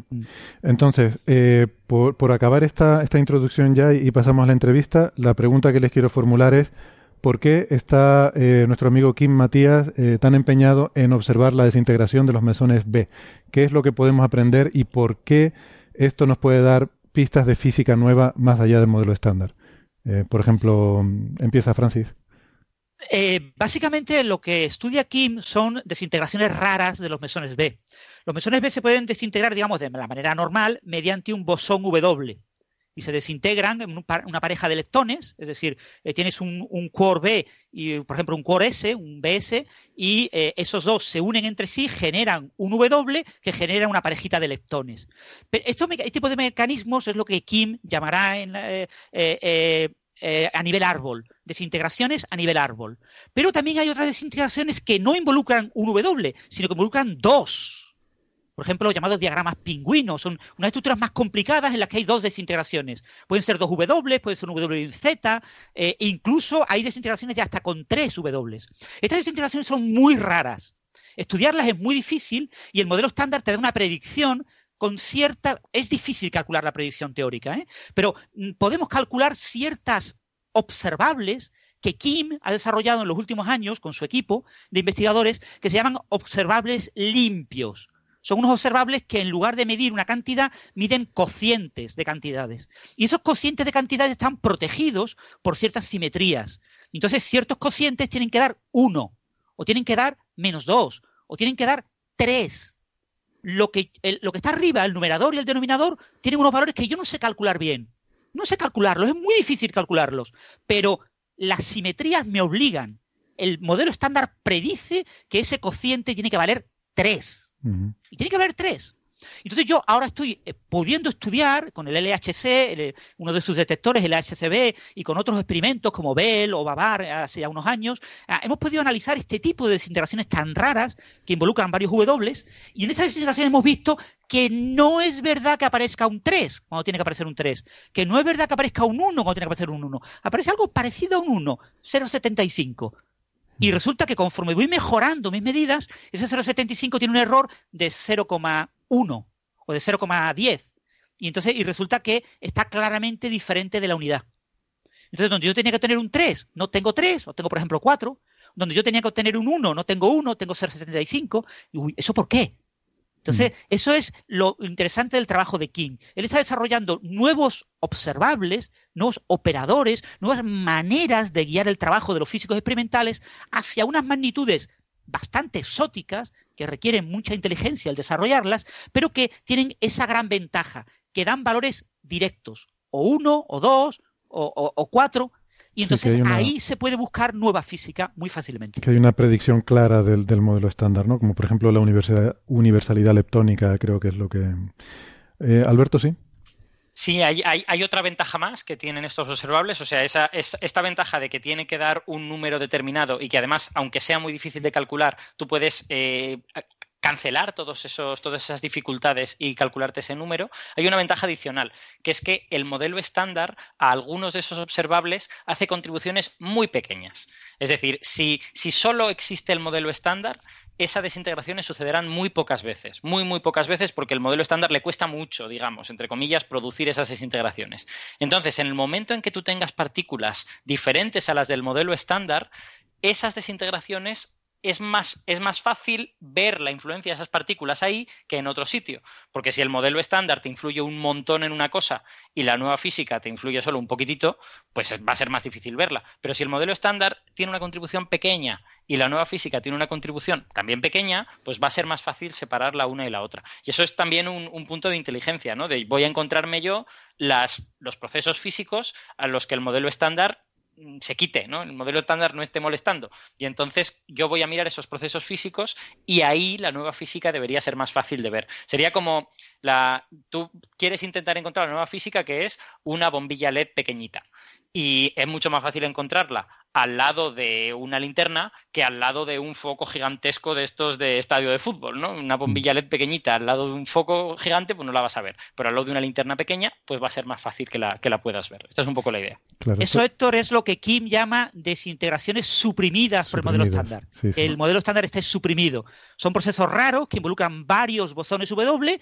Cada bosón W tiene una masa muy grande, por lo tanto es un proceso muy improbable y ahí es donde es más fácil ver la posible existencia de partículas de gran masa que los trabajos de Kim son partículas de una masa realmente enorme. Estamos hablando de más de 30 teraelectronvoltios, más de tres veces eh, la energía máxima alcanzable en el LHC. En el LHC, sí. Eh, yo, a mí esto me, bueno, no sé si a los oyentes les servirá de algo, pero a mí me, ayuda a, pensar en el significado de estas eh, desintegraciones suprimidas del modelo estándar cuando pensamos en las transiciones atómicas, en las líneas espectrales que observamos en astrofísica, que normalmente son transiciones que obedecen, o sea, cuando calculas cómo ocurre esto en la física atómica, se suele hacer un desarrollo multipolar eh, de... Eh, tienes un desarrollo multipolar de, campo eléctrico y de campo magnético eh, y entonces eh, puedes calcular la probabilidad de la transición en cada uno de estos términos multipolares. Tienes una para el dipolo eléctrico, que suele ser la dominante por muchos órdenes de magnitud, y luego vienen una cola de, términos muy pequeñitos, eh, despreciables frente a esa transición de dipolo eléctrico. ¿no? Pero luego hay algunas transiciones que están prohibidas por las reglas de selección de la mecánica cuántica, están prohibidas, pero sin embargo tú vas y observas y en el universo te encuentras con esas líneas de vez en cuando. ¿Por qué? Porque ahí está suprimida la contribución del dipolo eléctrico, pero empiezas a ver las contribuciones de los otros términos, ¿no? El, puedes ver el dipolo magnético o el cuadrupolo eléctrico, etcétera, etcétera. Les pido disculpas a, los oyentes que no estén familiarizados con esto, la verdad que no es una, una explicación sencilla para, para alguien que no esté en el tema, pero digo que a mí ese ejemplo me sirvió para intentar visualizar a qué se refería Kim con esto de las eh, desintegraciones suprimidas en el modelo estándar. ¿no? ¿Ustedes están de acuerdo que sería una forma, eh, una analogía adecuada para interpretarlo? Sí, sí, a mí, vamos, es, es, es, muy análogo en ese sentido porque también estás hablando de que a algo que tú observas contribuyen varios procesos físicos y resulta que en principio hay uno que debería ser 100 veces la suma de todos los demás, pero si ese uno te lo cargas, de repente empiezas a ver todos los demás con, con mucha más claridad. Sí, sí. Bien, pues nada, yo creo que mm, comentado esto, eh, en fin, podríamos seguir hablando aquí mucho rato más, ¿no? Y, me, quedo con ganas. Pero yo creo que ahora vamos a, vamos a pasar ya a poner la entrevista y nos quedamos ya con ese compromiso adquirido de volver otro día para, para seguir hablando de física de partículas, que la verdad que es un campo que yo hoy eh, he descubierto, eh, bueno, en algunos de sus aspectos muy fascinantes que, que, desconocía, ¿no? Y por eso les quiero agradecer a Alberto y, a Francis porque me, me, han abierto ahí los ojos a una realidad que yo desconocía. Así que muchas gracias. Y... Para mí ha sido un placer hablar con Alberto y contigo, Héctor, eh, de, estos temas. Es que a mí me, apasionan. ¿eh? Sí, se nota, se nota.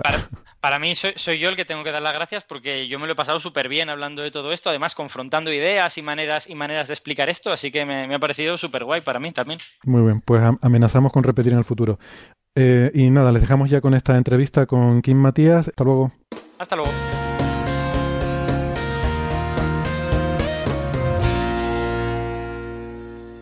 Hoy tenemos el gusto de mm, hablar con el profesor eh, Joaquín Matías, eh, experto en física de altas energías en la Universidad Autónoma de Barcelona, eh, un investigador que está haciendo trabajos muy pioneros y muy apasionantes en la búsqueda de física nueva más allá del, modelo estándar. gracias por atendernos, Kim. Gracias a vosotros por, invitarme. Un, placer. Eh, está aquí conmigo en el Instituto de Astrofísica de Canarias también Nacho Trujillo, a quien debo la iniciativa y la propuesta de, haber invitado al profesor Matías. Hola Nacho. Hola Héctor, ¿qué tal? Y también nos acompaña eh, en esta ocasión desde su casa Francis Villatoro. Hola Francis. ¿Qué tal? Muy bien. Yo encantado, como siempre. Hablar con Kim va a ser un placer, con toda seguridad. Seguro que sí. Bueno, muy bien, pues, pues nada, yo quería, en fin, cederle un poco el testigo a Nacho para que llevara el hilo conductor hoy de la conversación, em, porque, como digo, pues fue, fue un poco iniciativa suya, ¿no? El, el, haber tenido... Hoy me toca a mí ser el becario en prácticas de Héctor. hoy te toca trabajar, hoy no tenía ganas yo de trabajar. muy bien.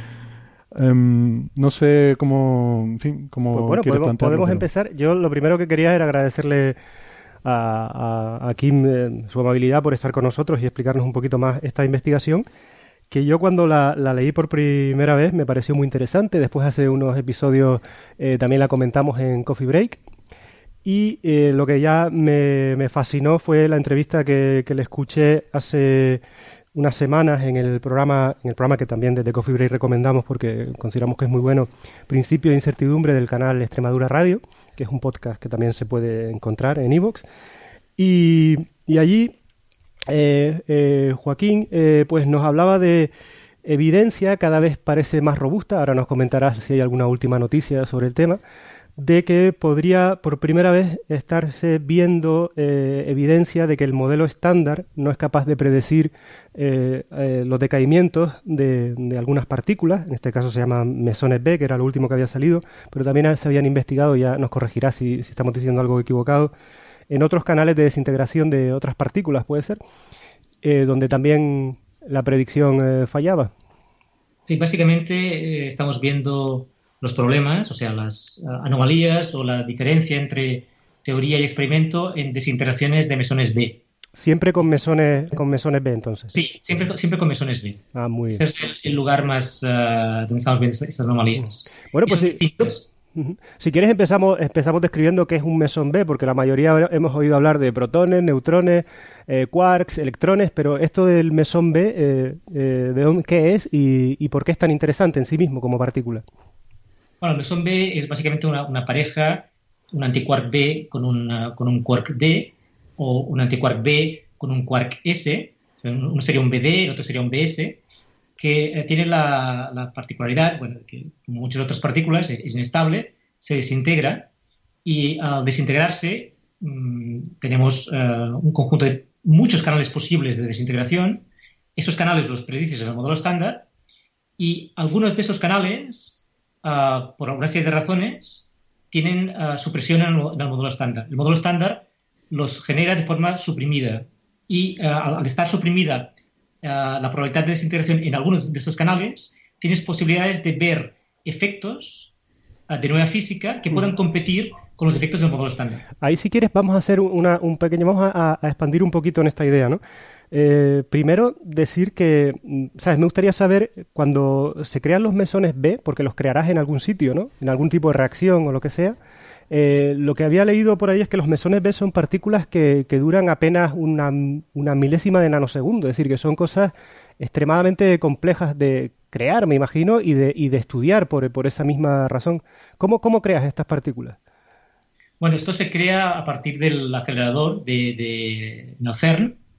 Hay distintos experimentos y en el proceso de la colisión uh, de, de, los protones en el, en el, acelerador, en el acelerador puedes generar un quark B perdón, un antiquark B y un quark D que se combinan para producir el, este mesón, que a su vez se desintegran. Uh -huh. Entonces es más complicado que esto. O sea, no yeah. solo generar esta partícula que luego se desintegra, sino que nos centramos en aquellos procesos de desintegración que son los más raros posibles. O sea, son las dos cosas. O sea, no solo generar esa partícula, sino que, sino que además los que más nos interesan son los que son los más raros, los más improbables, los que ocurren menos veces. Es decir, que si te entiendo, si te entiendo bien, cuando se produce la colisión de, de partículas en el, en el, gran acelerador de Ginebra, en alguna de estas colisiones se crean mesones B. De esos mesones B estudias solo algunos canales de desintegración que consideras los más interesantes. Es decir, Exacto. que el número de mesones B que se puede crear por, por evento o digamos por unidad de tiempo, de los que te interesan a ti, a, a lo mejor son realmente pocos, ¿no?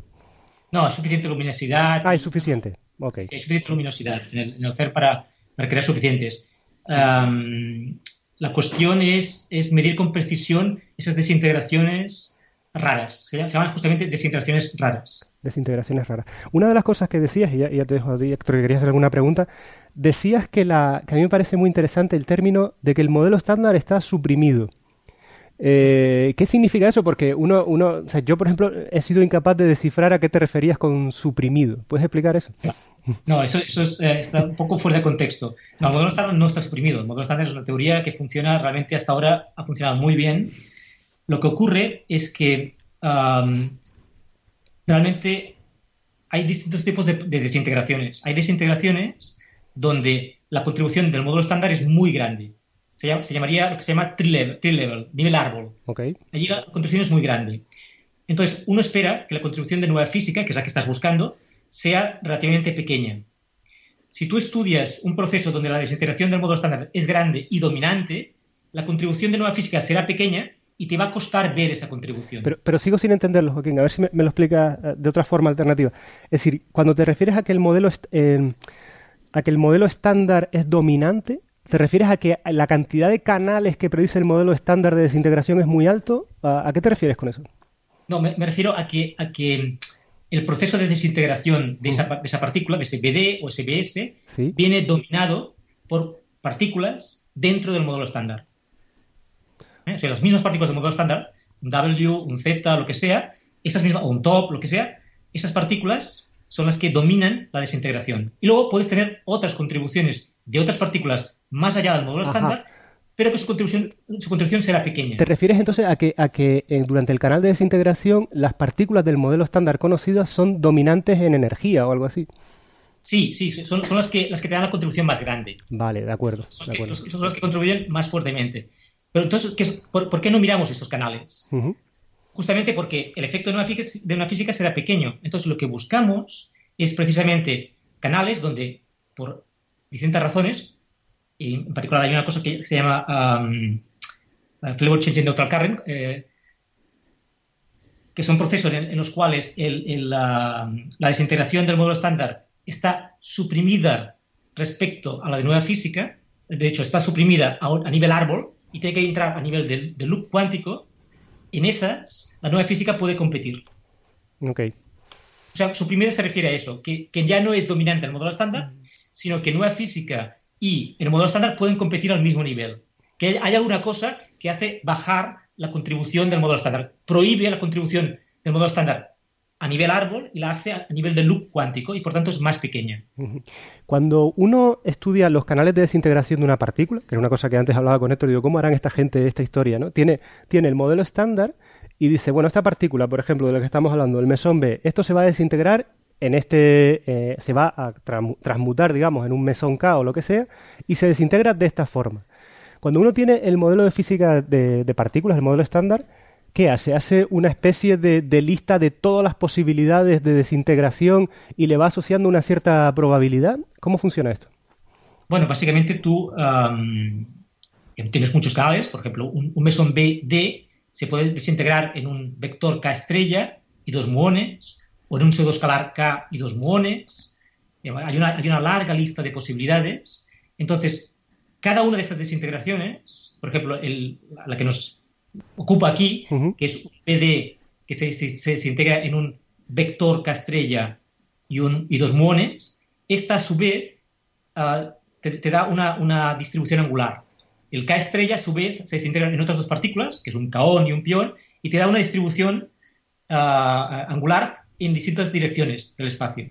Entonces, esta distribución lo que, hacemos nosotros los teóricos es, calcular las probabilidades en cada una de esas direcciones de esa desintegración dentro del modelo estándar. Pero ¿y esto se hace de una forma exhaustiva? Es decir, se pone alguien, se coge un becario y se le dice, calcula todos los canales que se pueden, eh, en los que se podría esto desintegrar, o existe algún tipo de esquema que te diga, no, eh, el número de canales en el que se puede desintegrar esta partícula son 27 y son estos. Es decir, ¿esto cómo se busca?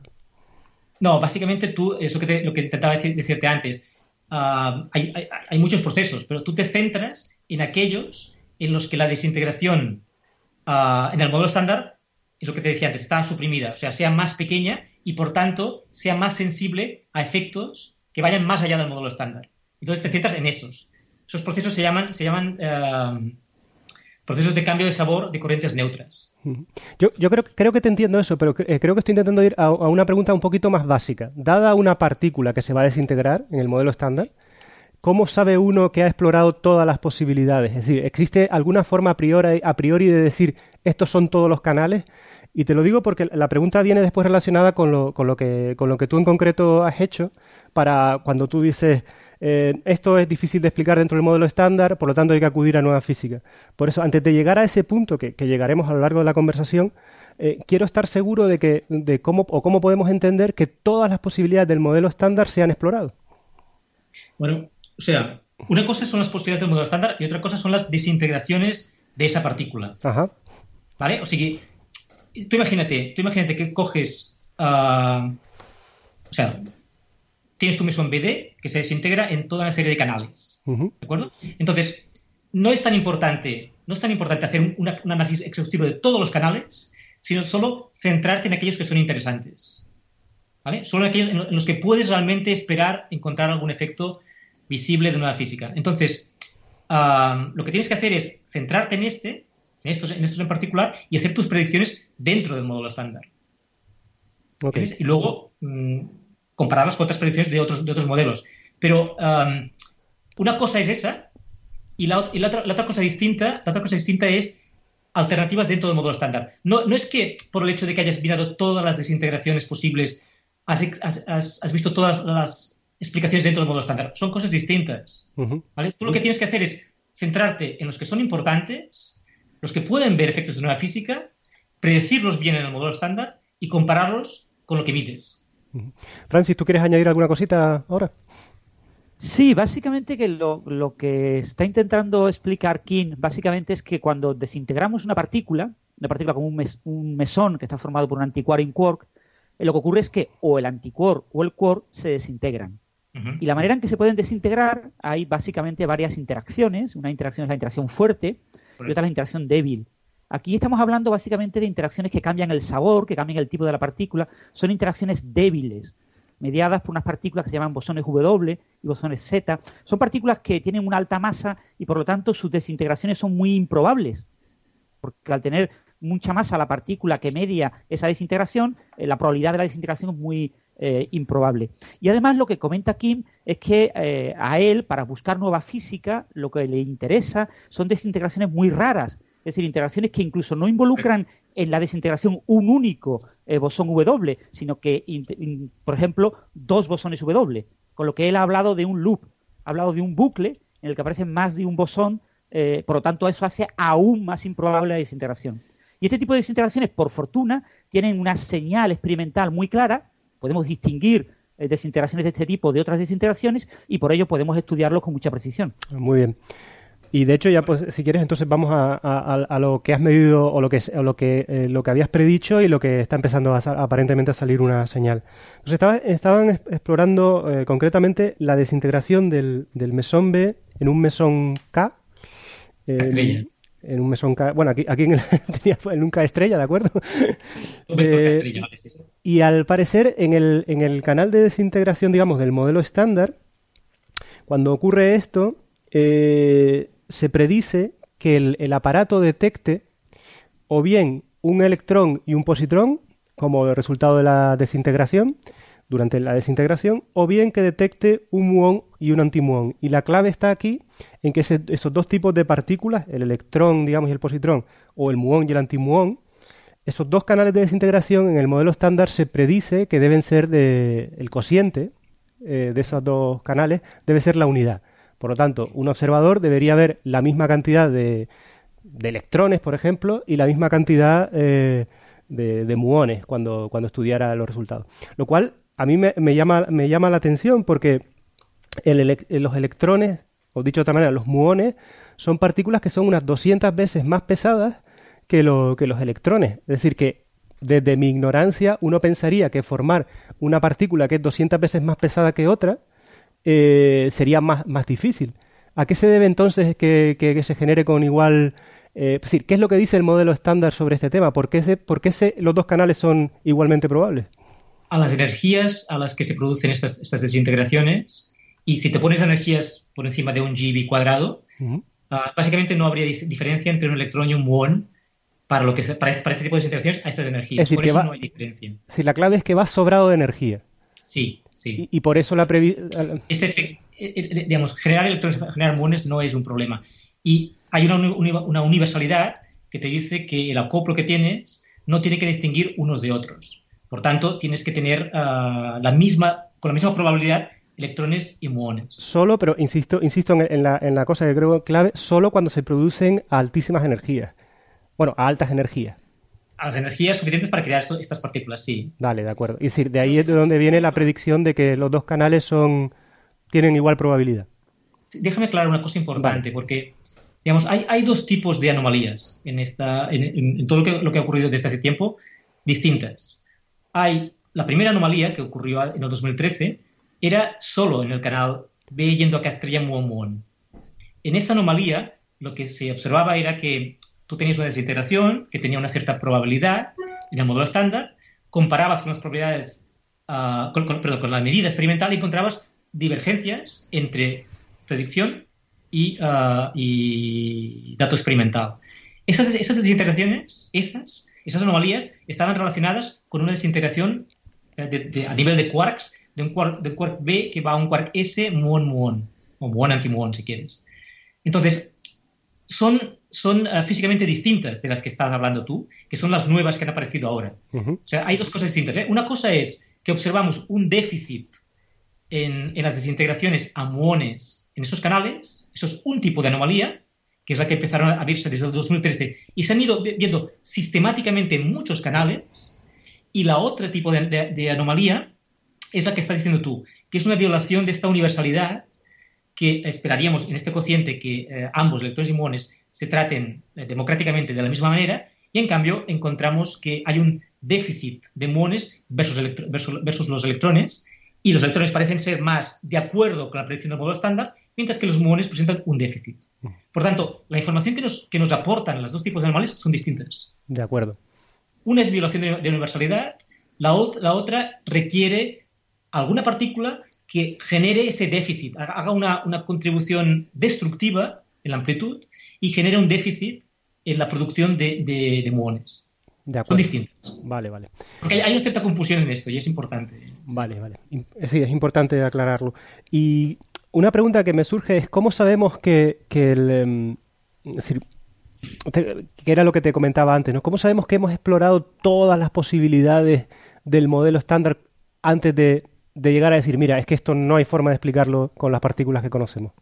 Perfecto, esto es una muy buena pregunta. Esta, es una pregunta clave, si quieres. ¿eh? O sea, por eso te decía antes esto, el hecho de que hay dos tipos de anomalías distintas. En las anomalías que te, he comentado primero, ah, en la cual vemos un déficit en, procesos de desintegración a muones, en estas anomalías, estas son, más complicadas de, calcular. Por ejemplo, una, una, que sea un branching ratio, una, eh, una desintegración a muones de bito que star mu, mu es observable, es un observable que es muy sensible a un cálculo preciso de correcciones donde entran gluones, entran quarks, entran muchísimas cosas. Se llaman, correcciones hadrónicas que son complicadas y difíciles de evaluar en estos procesos, ¿de acuerdo? Por tanto, aquí ha habido más discusión. Ha habido mucha discusión sobre el hecho de que ah, pudiera haber algún tipo de contribución hadrónica que nadie ha sabido calcular, que nadie conozca, que fuera capaz de explicar estas anomalías. Por, tanto, en ese sentido, hay aún uh, uh, trabajo y discusión en esta dirección. Nosotros, nuestro trabajo fundamental ha sido explicar, demostrar y contra uh, argumentar eso. O sea, el hecho de que realmente el modelo estándar no es capaz de explicar estas cuando haces el cálculo correctamente. ¿eh? No es capaz de explicar estas, estas, este déficit de muones que te comentaba antes. Y sobre estos, te pregunta que te, sobre esto hay algún ¿Hay algún consenso? Es decir, lo que comentas, es decir, la gente está de acuerdo en que ya se, el, que se ha explorado todo lo razonable del modelo estándar y que en este déficit que se está observando eh, no es posible explicarlo dentro del modelo estándar o todavía hay debate? hay debate, hay debate, hay debate. Pero déjame, déjame conectar con, segunda con la segunda parte para que entiendas para cómo, ha cambiado tan, cómo ha cambiado el debate mucho recientemente. El segundo tipo de anomalía es un cociente, como decías muy bien, de una desintegración a electrones y a muones o puedes, puedes definirlo como una diferencia si quieres, da lo mismo. Entonces, lo que ocurre es que en el modelo estándar, eh, porque te decía, a ciertas energías, ambas desintegraciones son básicamente iguales. ¿De acuerdo? Entonces, si, haces, por ejemplo, un cociente de ambas dos cantidades que son iguales, tienes que obtener uno con mucha precisión. ¿Eh? La precisión es, es, orden del 1%. ¿De acuerdo? Entonces, ahí no hay discusión, hay absoluto consenso. Observables que, hacen un test de violación de, universalidad, estos observables no hay ninguna discusión sobre ah, que su observación con suficiente significancia es un descubrimiento de nueva física. Ahí no hay discusión. ¿Qué es lo que ha ocurrido? Pues que, y ahí está el punto, el punto esencial, que la misma, la misma explicación que explica estos observables explica los otros. ¿Vale? Entonces, la posibilidad de que hubiera alguna contribución extra del modelo estándar que explicara, explicara los otros observables es poco probable, porque si yo con la misma explicación puedo explicar ambas cosas y una nunca se puede explicar con, la explicación de, por ejemplo, un loop de charms, en el caso de, los observables eh, de, B, de yendo que, que estar muon muon, entonces hace que el efecto sea mucho más importante. Hay un efecto de coherencia. Claro, claro. Por tanto, es importante siempre observar el global, no focalizar en solo una, una cantidad. Sí, sí. Y de hecho aquí esto se une un poco eh, a, la razón por la que esto está empezando a llamar tanto la atención. Y es que en física de partículas se considera un descubrimiento cuando la, detección experimental alcanza el nivel de 5 sigmas, que ya lo hemos explicado muchas veces en Coffee Break, que significa que sobre el nivel del ruido hay una señal que es 5 veces mayor que el ruido de las observaciones. En este caso, en este concreto que estábamos hablando todo el rato del decaimiento del mesón B, eh, se había alcanzado 3 sigmas y algo, con lo cual en física de partículas aún no se, se consideraría una señal interesante a explorar, pero no un, una, digamos, un descubrimiento todavía. Eh, pero cuando lo unimos a todas las al resto de observaciones, eh, al resto de evidencias que, has estado nombrando, entonces es cuando la significación de que pudiera haber nueva física eh, alcanza ya 5 sigmas. ¿Dónde estamos ahora? Estamos en 5,7, 5,8 sigmas. Wow, es decir, altísimo ya. Sí, de hecho, de hecho, tienes 5,7, 5,8 sigmas cuando estudias todos los observables conjuntamente y si solo utilizas los observables sobre los cuales no hay ningún, ninguna discusión, hay consenso absoluto, tienes ya cuatro. Wow. Sobre eso, sobre eso ya, tienes, ya, tienes cuatro. Espectacular, entonces. Lo importante es que esto, ah, esto va a ir a más. O sea, en los próximos dos meses aproximadamente esperamos noticias. Qué bueno, qué bueno, porque esto era, esto está, iba a decir que esto está eh, se esperaba como agua de mayo, pero es como agua de, junio. Sí, puede ser, agua de junio, puede ser agua de junio. Porque... Hay promesas, hay promesas de que para verano mm. eh, habrá más observables de este tipo que nosotros propusimos justamente.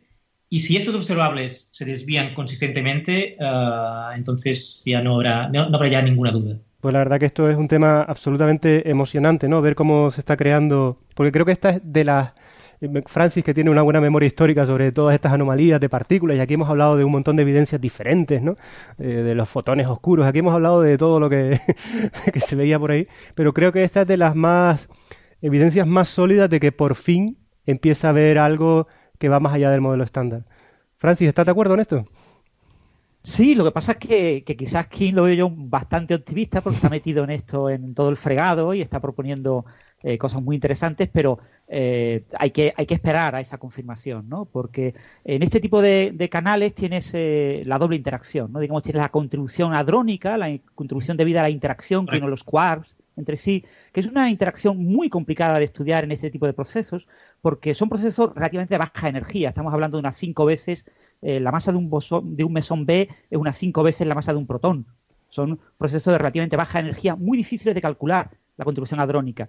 Y en paralelo tienes una contribución eh, electrodébil, una, contribución, eh, una, interacción débil que sí es mucho más pura, mucho más limpia, mucho más fácil de, evaluar. Entonces, en algunos de estos cocientes, aparentemente la parte hadrónica, digamos, es poco relevante en el resultado del cociente, pero en tu cociente, tú dices, aproximadamente es igual a 1 con un error de un 1%. Pero cada una de esas dos magnitudes por separado tiene un error importante.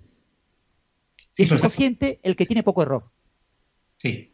Con lo que podría haber algún tipo de, efecto pernicioso, la, malicia de la naturaleza, que nos llevara a, aparentemente estar ocurriendo este cociente muy distinto de la unidad y que, que ahora mismo ronda el 75%, 0,7, 0,75 o algo así, eh, podría ocurrir que eso poco a poco fuera subiendo un pelín. Es decir, puede que en junio, en lugar de confirmarse este valor del 0,75, suba a 0,80, en cuyo caso ya estamos perdiendo sigmas. Sí, sí, sí. No, no, sin duda, sin duda. O sea, yo, no, tengo una bola de cristal y no sé hacia dónde evolucionan los datos. Eso, eso no lo puedo saber. Pero uh, fíjate esto, esto, en el cociente lo importante es que hay, hay una correlación del 100% entre las magnitudes que hay entre, las dos cantidades. Entonces, sea cual sea el error de arriba, sea cual sea el error de abajo, al combinarlos, se cancelan. Ahí no hay, ninguna ventana de posibilidad. Distinto es el hecho de que cada uno por separado, que como, decías muy bien y estoy plenamente de acuerdo, ahí tienes que trabajar mucho para tener un control de, de incertidumbres hadrónicas. De hecho, déjame decirte una anécdota que, me la, encuentro muy divertida.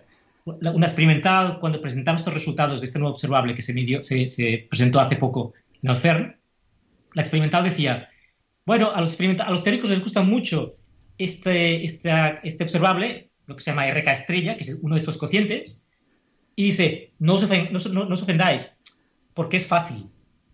O sea, todo el mundo puede entender que es uno.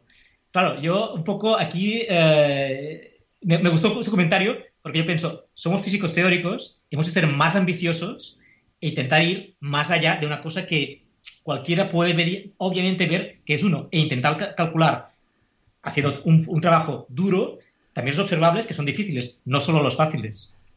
Aquí, aquí también hay un punto, me, gustó el comentario porque claro, ya te digo, es, muy fácil mirar observable que es sencillo, que todo el mundo puede entender, pero también hay que mirar los difíciles. Muy bien.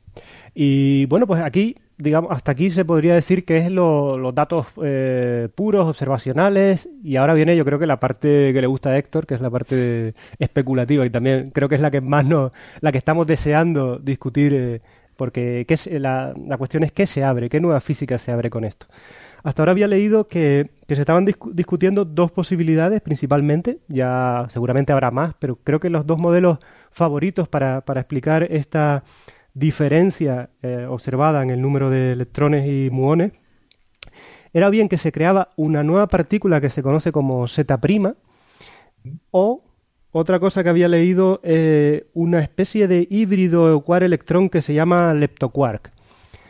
Eran como los dos, eh, las dos partículas nuevas que se están especulando que puedan ser la mediación, digamos, antes de pasar del, mesón B al mesón K, estrella. ¿no? Me imagino que, estas dos mismas partículas que se están utilizando, si te he entendido bien, también serían las mismas partículas que se están utilizando para explicar las otras evidencias observacionales además de este. ¿Es correcto esto? Correcto, es correcto, es absolutamente correcto. O sea, tienes que pensar, hay, dos maneras de, estudiar estas desintegraciones. La que, yo, la que nosotros hacemos, en la que tú utilizas una, lo que se llama un hamiltoniano efectivo, donde parametrizas, parametrizas tu, información en términos de unos coeficientes. ¿De acuerdo? Estos coeficientes entran en todas estas desintegraciones y tú determinas los coeficientes en el modelo estándar y los determinas del experimento. Entonces, comparas. Si encuentras un valor ah, que te dice el experimento que es, digamos, por ejemplo, 3, ah, en cambio, el modelo, el modelo te dice que es 4, como, pasa, como, pasa, como ocurre en uno de estos coeficientes, te está diciendo de que hay una contribución extra dentro, dentro de estos coeficientes. Entonces, tienes que buscar una teoría que sea capaz de darte esa contribución extra en ese coeficiente para que pase de 4 a 3. Vale. Entonces, eh, digamos, los modelos, el tipo de partículas que cumpliría esa condición teniendo en cuenta ese tipo de operador serían los que has dicho perfectamente, un Z' o un leptoquark por, por el momento. Vale, la entiendo. Ahora nos puedes explicar que cada, es decir, las dos. Eh, corrígeme lo primero que te quería preguntar. ¿Estas, estas dos son las dos eh, partículas que se están considerando o también se están considerando otras posibilidades? Bueno, digamos que mm, depende de cómo generes el proceso, hay otras posibilidades. Es un poco más complicado, de, explicar. La, gracia de estas partículas con el leptoquark y el Z', que son partículas, digamos, a nivel árbol. Básicamente se, acoplan directamente eh, en la desintegración, pero hay otras opciones que se han presentado en la, en la cual, a través de loops cuánticos, puedes tener algún otro tipo de partícula ahí dentro, ¿vale? Digamos, un escalar con un, con un fermión, todos, todos ellos partículas que no conocemos, ¿eh? Claro. Partículas de nueva física. Digamos que yo pienso personalmente que aún es un poco pronto, es un poco pronto para lanzarse a, con, modelos. Digamos, en los últimos, desde hace un año, yo diría más o menos, ha empezado a haber un boom de modelos posibles. Yo me, me he mantenido un poco al margen, porque para mí creo que es muy importante. Yo, tengo, yo tengo un approach distinto a la de la gente que hace modelos. Y yo, para mí, lo más importante es estar seguro cómo esos coeficientes que estoy eh, comentando antes, cómo ellos reciben la nueva física. Yo creo que por el momento sabemos que hay uno de esos coeficientes que claramente recibe nueva física, pero mi, mi, mi si quieres, es que otros también tienen que recibirla. Y muchos modelos se basan en, en, eh, en elegir una de estas posibilidades. Claro. Que sinceramente no creo que sea la, más probable. Hay, una, hay una relación de dos coeficientes que se llaman C9 y C10 y muchos modelos se basan en esa posibilidad. Yo creo que si, si dentro de unos pocos meses tenemos más información y sabemos exactamente, vemos otro coeficiente claramente que se desvía, eso puede hacer un cambio radical en todos esos modelos. Pero radical. Pero, pero sí me gustaría, me gustaría que, te mojaras un poquito o en el sentido de cuál es el que más te gusta a ti. Eh, no, te lo digo, te lo digo para, para poder después abrir un poquito el debate sobre qué consecuencias tendría, tendría esto. Da igual que este sea eh, definitivamente la respuesta o no, sino simplemente por explorar un poco cuál sería la, evolución del campo de confirmarse esto definitivamente. Entonces, eh, ¿tú qué prefieres? ¿El bosón Z' o el, o el leptoquark? ¿Qué es lo que te gusta más a ti? Esto me lo han preguntado muchas veces. Yo te, digo mi, predicción, mi, preferencia, que siempre ha sido esta, y es un Z'. De acuerdo. Vale. Es una, partícula, mucho más elegante, que puedes, puedes generarla en muchos tipos de modelos distintos. Es casi casi para mí natural. Vale. ¿Qué es lo que ocurre? ¿Qué es lo que ocurre? Que hemos estado hablando siempre, y yo he trabajado en este, en este periodo, en un tipo de anomalía. Pero hay otro tipo de anomalía. Hay una, una anomalía también de violación de universalidad leptónica en otro canal, que es un canal cargado. En este canal, esta misma partícula, prima, no puede explicar esa, esa, anomalía. Necesitas una partícula similar a un Z' que se llama W, eh, primo. Entonces, ya necesitas las dos partículas. ¿Vale? continúa siendo mi preferencia. Lo que ocurre es que hay, hay, hay ligaduras, constraints de, de experimentos muy fuertes sobre ese tipo de partículas en particular del W', más que del Z'. Hay constraints muy fuertes. Entonces, mi, preferencia ah, es difícil. ¿eh? Es difícil. O sea, hay que, hay que, hacer un, cierto fine-tuning en, los constraints que hay sobre ese tipo de partículas. De acuerdo. Vamos a hacer entonces un poquito de ciencia ficción. Déjame decir una cosa ah, más. perdón. Solo, una, cosa, más. En cambio, el leptoquark es, es una partícula, personalmente considero fea, pero que explica ambos. Explica ambas, ambos canales sin problemas. Vale. ¿De acuerdo? Francis, ¿tú querías, querías comentar una cosa? Sí, quería comentar un poco, recordar un poco a los oyentes ¿no? que hayan oído hablar del modelo estándar. El modelo estándar se basa básicamente en tres grupos de simetría. La simetría SU3, que es la asociada a la interacción fuerte, a la que une los quarks entre sí. La SU2, que es la interacción electrodébil, la responsable de la radioactividad. Y hay una interacción U1, que es el electromagnetismo. La propuesta de que haya un Z' solamente, nosotros conocemos en la interacción eh, eh, débil, tenemos dos partículas, el W y el Z, eh, pues añadir un Z' sería como añadir un nuevo electromagnetismo, una nueva simetría U1, pero con una partícula parecida al fotón, pero con una masa enorme, muy superior a la del bosón Z que conocemos. Correcto. Claro, la opción de añadir un Z' y un W' sería añadir una interacción nueva de tipo electrodébil, una nueva SU2'. Entonces te vendrían dadas las dos, las dobles hmm. y la Z'. Y de alguna forma quizás esa sea hasta más natural, ¿no? Porque como ya existen los dos bosones, eh, el Z y el W, pues añadirles los primos, pues aumenta la familia, pero vienen en parejas, ¿no? Realmente no, realmente no es más natural, ¿eh? A ver, eh, eh, estas teorías tienen lo bonito, lo maravilloso, es que eh, tenemos lo que se llama las teorías de gran unificación, que se desarrollaron a finales de los 70, y son teorías que proponen un supergrupo, un grupo muy grande, que se rompe en grupos más pequeños y que lo que observamos son esas simetrías más pequeñas. Entonces, en este tipo de rotura, siempre aparece un nuevo U1. Ajá. es una cosa muy difícil de evitar. Sin embargo, que siempre aparezca un SU2 prima, eso no ocurre. A veces sí, a veces no. ¿Vale? Entonces, desde el punto de vista teórico, desde el punto de vista de la gran, las teorías de gran unificación, que tienen implicaciones en inflación cósmica, que son cosas muy interesantes desde muchos puntos de vista, eh, es más natural un Z' único. Ah. Eh, Joaquín, ¿querías decir algo? Que, digamos, en mi caso, personalmente, eh, siempre me han gustado los modelos left-right, donde tienes esa, ese grupo más grande, donde tienes la Z' y doble, doble prima. Pero estoy de acuerdo con tu comentario el Z' es casi inevitable en muchísimas teorías eh, de gran unificación y a, menudo más bien eh, entra solo. O sea, que es, cierto que sea así. Pues bueno, vamos a hacer entonces un poquito de ciencia ficción. Supongamos que se, observa y se confirma que es un, un Z'. Eh, no, no, no, ¿Cómo que no? Explica. no, eso es importante. Eso es importante. tienes que pensar, ¿cómo estamos, ¿cómo estamos observando esta partícula? Estamos observando a través de un efecto cuántico. Por tanto, directamente, de esta forma, nunca podrás estar al 100% seguro de que sea un Z'. No podrás estar, al 100% seguro. El Z' te podría explicar esto, pero podría haber, alguna otra explicación. Entonces, si quieres estar al 100% seguro que sea un Z', tienes que tener la suerte de que sea suficientemente ligero para producirlo directamente.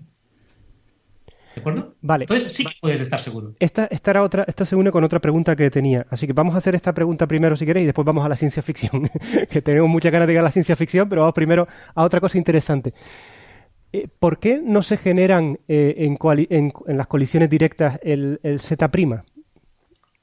Porque puede ocurrir, y de hecho en, el, en los cálculos que hacemos lo, lo calculamos este, este, este aspecto en particular porque es muy importante, puede ocurrir que no tenga suficiente energía para producirlo.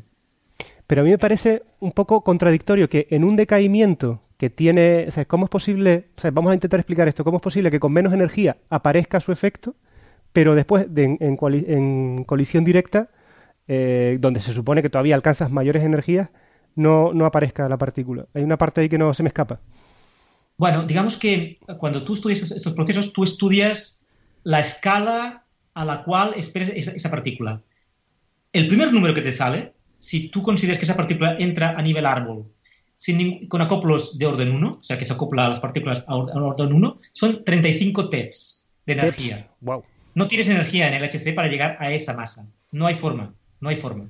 ¿De acuerdo? Entonces, el efecto lo puedes ver indirectamente a través de correcciones a tus predicciones. Eso sí que lo puedes ver. Eso, eso se llama uh, búsqueda indirecta de nueva física. De acuerdo. La búsqueda indirecta de nueva física tiene la ventaja, yo, hago siempre este símil que creo que, funciona muy bien. Es como tener un árbol donde tienes una manzana, unas manzanas colgadas. Entonces, tienes un, chico que va saltando para intentar coger la, coger la manzana y uh, tiene que tener suficiente energía para llegar a, cogerla, pero si no tiene suficiente energía, no la coge. En cambio, hay otro al lado que tiene, uh, es mucho más alto, coge la llega a coger la manzana, pero tiene los ojos vendados. El de los ojos vendados es la, es la búsqueda indirecta de una física. El que salta es el de la búsqueda directa de una física. Entonces, si te entiendo, si te entiendo bien, este proceso de, es extremadamente raro porque tiene que producirse, es decir, en, la, en el decaimiento de los, de por ejemplo, vuelvo a, al, al, caso de los mesones B, cuando el, el, mesón B se transforma en el mesón K estrella, uh -huh. eh, este concreto que estamos midiendo, este raro, es muy, muy raro, porque claro. tiene Sí, sí, sí. extremadamente raro. Es decir, ¿cuánta, es decir, ¿puedes darnos un número de qué pasa? ¿Esto pasa una vez cada mil millones de veces? O... El, el branching ratio es 10 al menos 7. Es decir, 10 mil millones. A ver, eh, 10 mil millones de veces, ¿no? No. 10 a las 7. No, perdón. 100 millones. 100 millones, 100 millones, 10, perdón. 10 millones. No, 10 millones, 10 millones, sí. 10, es decir, una de cada 10 millones de veces que se desintegra el mesón B, eh, aparece este, este potencial partícula eh, Z', ¿no? Dentro de un loop. O sea, lo importante es que lo ves dentro de un loop. Okay. ¿no? Por tanto, puede ser un Z', puede ser un leptoquark, ¿de acuerdo? Tú no, no vas a saber nunca exactamente de esta forma si es una u otra. Lo que puedes hacer es que puedes observar distintas cantidades y ver si todas ellas son coherentes con esta explicación. Vale, vale, vale. Distinto. Es, es, una, es una distinción importante entre búsqueda indirecta y búsqueda directa. Pero que en última instancia... ¿Me permitís un pequeño sí, comentario? Claro. Perdona. Eh, esto es como lo de las partículas virtuales. Eh, por ejemplo, un bosón de Higgs se puede desintegrar en dos bosones Z. Pero claro, el bosón Z tiene una masa de 90 electronvoltios y el bosón de Higgs tiene 125 electronvoltios. 90 más 90 es más que 125. Claro. Pero sí se puede desintegrar en dos si uno es, digamos, real y el otro es virtual. Entonces, ese, eh, siempre y cuando esto esté oculto dentro de un bucle, dentro de que esto no se vea desde el exterior, es una cosa que ocurre dentro de la interacción y yo veo los productos finales, puede ocurrir que se genere de manera mm, eh, muy rara, con baja probabilidad, pero se puede generar una partícula de mucha masa. Y eso es lo que estamos pasando. Estamos viendo una partícula Z' de gran masa, una masa enorme, pero la estamos viendo en procesos muy raros porque está, estamos como excitando a la partícula, pero sin llegar a excitarla tanta que se mantenga la partícula viva durante tiempo suficiente para que salga fuera, ¿no? Sino que está como con, confinada en cierta región, la excitamos como partícula virtual, se desintegra y quedan solo los productos de desintegración como señal de que existió alguna vez esa eh, partícula, pero no la vemos directamente. Sí. Es decir, esto, esto estamos viendo la, la mecánica cuántica en acción total, ¿no? Exacto, exacto, exacto, exacto, exacto, correcto. Sí, muy bien. Bueno, pues ya por fin llegamos a la ciencia ficción, salvo que alguien quiera aclarar algo más o no. Supongamos, para voy a intentar decirlo de una manera que a todos nos agrade, que el bosón Z' este, pues eh, es, eh, hay un consenso de que puede ser el canal más probable, explica todo entonces estamos, estaríamos dentro de, estaríamos vislumbrando evidencia por primera vez de una teoría de gran unificación del cual el modelo estándar pues sería un, subgrupo o lo que sea, un apartado. ¿Qué nuevas, eh, decir, qué supone estas teorías de gran unificación? ¿Qué nos traen de nuevo? ¿Será aparte de nuevas partículas, nos unifican otras cosas? ¿Qué, nos cambia en nuestra visión del mundo de las partículas? si se confirma una teoría de la unificación que contenga este bosón Z'. Yo diría que básicamente una de las cosas más importantes es si realmente termina siendo una partícula Z', que ya te digo, aún no sabemos en absoluto, no solo son teorías de gran unificación, sino hay muchísimas otras teorías posibles. Entonces, lo que es interesante es estudiar qué, teorías aceptan una partícula Z' con esas características, con esos acoplamientos y con esa masa, y ver qué otros candidatos hay incluidos dentro de esa teoría que no son para explicar esto, pero que podrían ser un candidato de, ah, de materia oscura, por ejemplo. Ahí es donde queríamos llegar, que para eso somos astrónomos. Eh, ¿qué, se está especulando? ¿Qué tipo de candidato podría ser? Eh, ¿Se, puede decir algo? Ya las teorías, eh, las teorías que lo contienen, es decir, están prediciendo, son partículas de materia oscura muy masivas, son partículas de materia oscura poco masivas? ¿Se sabe alguna cosa de...? No, no, yo creo, yo creo que aún no, aún no, aún no. Hay alguna teoría con alguna... que intentan correlacionarlo con, partículas de materia oscura, pero ah, creo que este tema aún está muy, muy, muy verde. Muy verde, ¿no? No, no quiero... No quiero apuntar demasiado en esa dirección porque... Pero nadie te escucha, Joaquín. Puedes, puedes decir que, qué candidato sería. Solo, solo hay 30.000 personas, pero les gusta esto, da igual. hay, hay, hay, algunas propuestas, digámoslo así, pero, pero no es aún la, digamos, el objetivo central de la investigación aún no va por ahí. Es que este es un tema... Falta, esperar un poco más. Es un tema muy interesante porque aquí a veces hemos... Bueno, aquí casi en cada episodio de, Coffee Break sale el tema de la materia oscura, ¿no?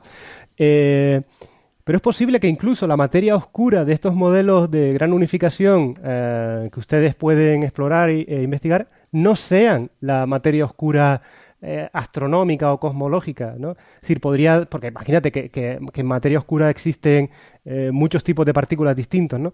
Imagínate que ahora nos vienes con una solución del tipo, la materia oscura que predecimos en este modelo es una materia oscura de, con, eh, de partículas de muy baja masa, ¿no?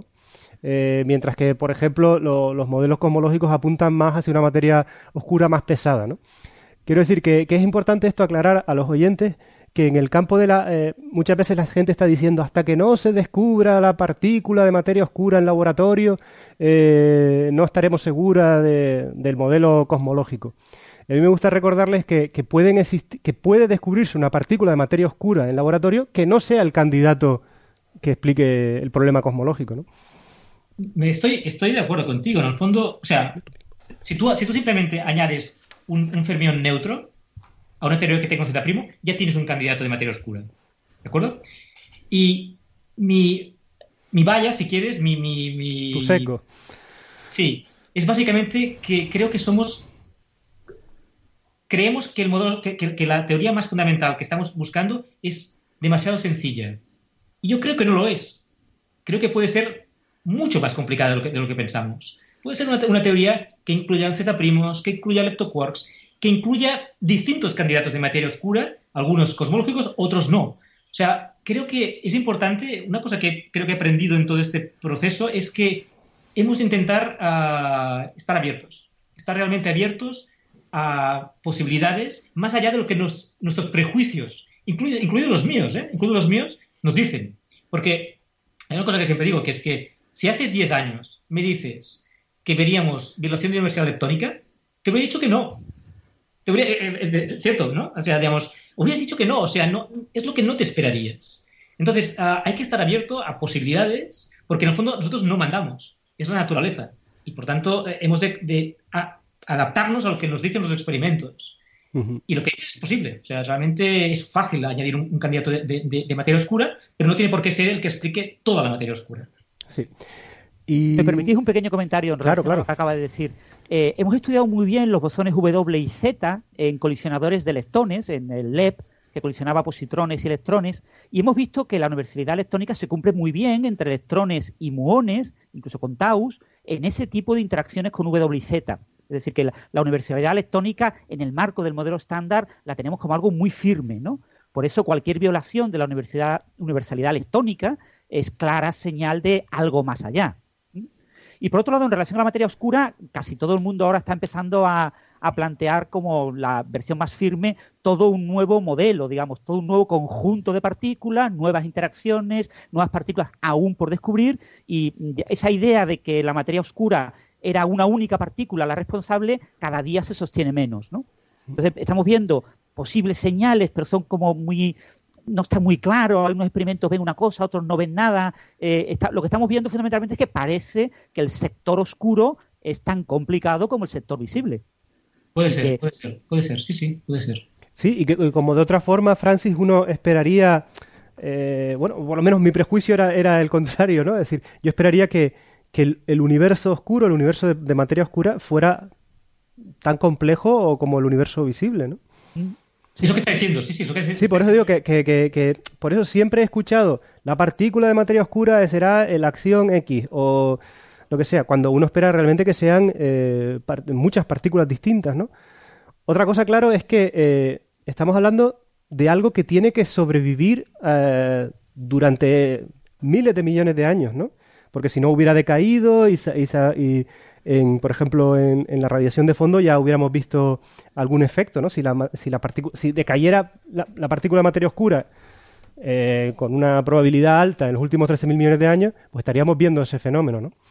Y entonces sabemos que, que todo este universo de diferente, invisible, ¿no? Que como le gusta decir a Héctor, un universo invisible, eh, pues puede, puede ser un zoológico muy grande, ¿no? Pero sí sabemos que tiene que ser eh, partículas estables. ¿no? Sí, sí, sí. Fíjate, por ejemplo, que el protón, que es una partícula compuesta, es estable. Y sin embargo, eh, los quarks, pues en ciertas interacciones débiles se desintegran unos en otros, ¿no? Eh, el electrón es estable, es decir, la, materia oscura podría estar formada de una cierta componente de cosas parecidas al protón, de cierta manera son estables, y partículas más simples, más sencillas, como puede ser un, un, electrón o un neutrino, un nuevo tipo de neutrino, un nuevo neutro. Eh, es decir, podría haber todo un sector grande, oscuro, el cual su base sea estable. Y fueran varias partículas las que estamos observando eh, a nivel astrofísico, cosmológico. La verdad que es muy interesante. Vamos a, ir cerrando, pero esta visión de que hay todo un universo invisible, eh, todavía mucho más numeroso, a priori, ¿no? Que, el que conocemos, ¿no? Nos, recuerda continuamente todo lo que, lo que está por descubrir, ¿no? Es eh, realmente alucinante. Y a priori, si, si va todo bien y, esto, ojalá, ojalá se confirme esto porque sería maravilloso poder empezar a explorar otra, otra, otro tipo de partículas, pues eh, ojalá, ¿no? Que a lo largo del siglo XXI, que a lo largo de nuestras vidas podamos ver un, un poquito de esta, de esta nueva física, ¿no? Que, que, que se está resistiendo en los últimos eh, 40 años, ¿no? A, enseñarnos un poquito de luz, ¿no? Eh, porque es un tema tan complejo, ¿no? ¿Puedo hacer una última pregunta? Sí, claro, por supuesto. De, cerrar. que Héctor es, el jefe. No, no, no, no, hoy eres tú. que, bueno, el, claro, cuando hablamos de, de lo, digamos, los problemas del modelo estándar, ¿no? Que básicamente es a lo que Kim se dedica, a intentar escarbar ahí en las grietas del modelo estándar, a ver si podemos romperlo, ¿no?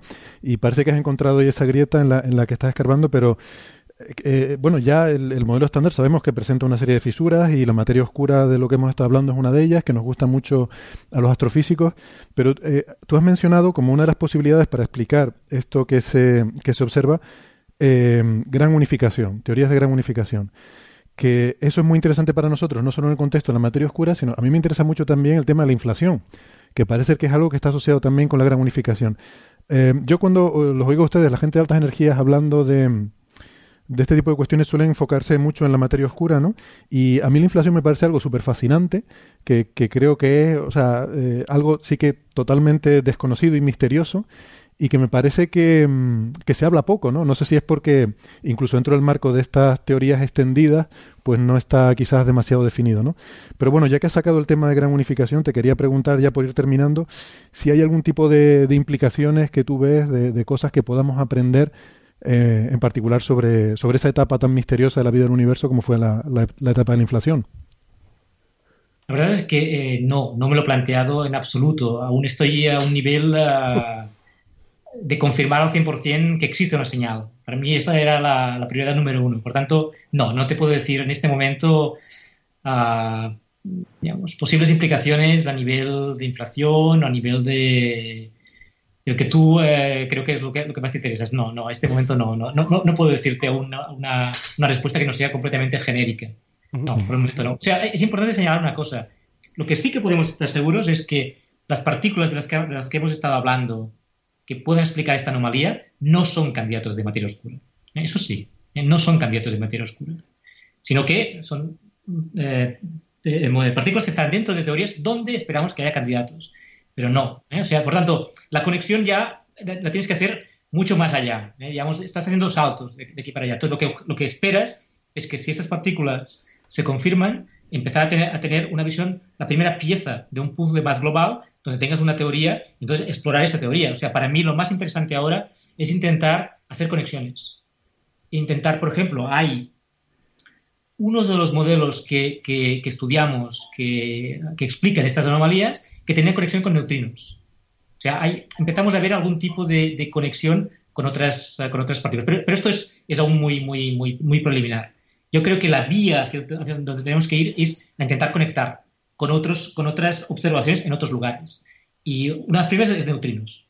La que tú te interesa queda un poco más para allá. O sea, tengo que coger ya un modelo completo y luego estudiar sus implicaciones. Por tanto, ahora, ahora es demasiado preliminar para decir, andar en esa dirección.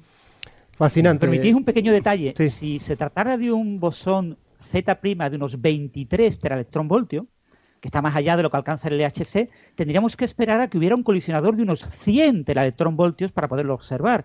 Ese colisionador ahora se está planteando, pero todavía no tiene ni financiación ni se sabe para cuándo.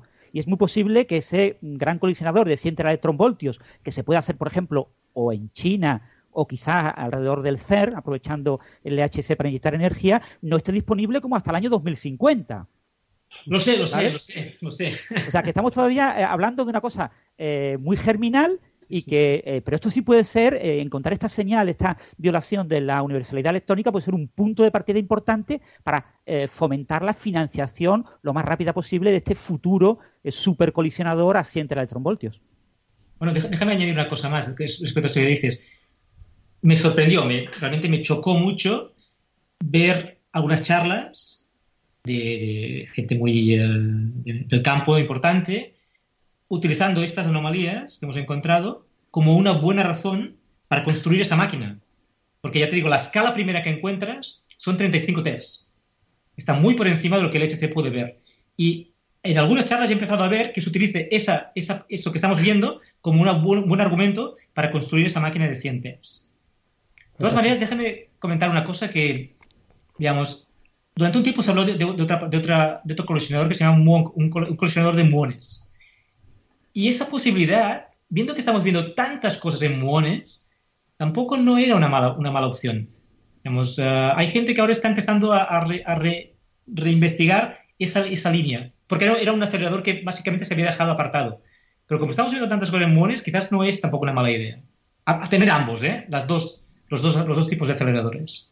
Sí, pero en ambos casos estamos hablando de 2030 largo, 2040, sí, 2050.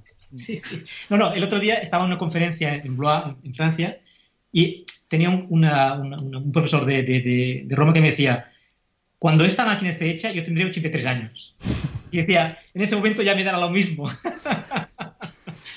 Bueno, afortunadamente la expectativa de vida va creciendo gracias al, a las técnicas, las el técnicas de biología. Exacto, las técnicas de biología que avanzan una barbaridad.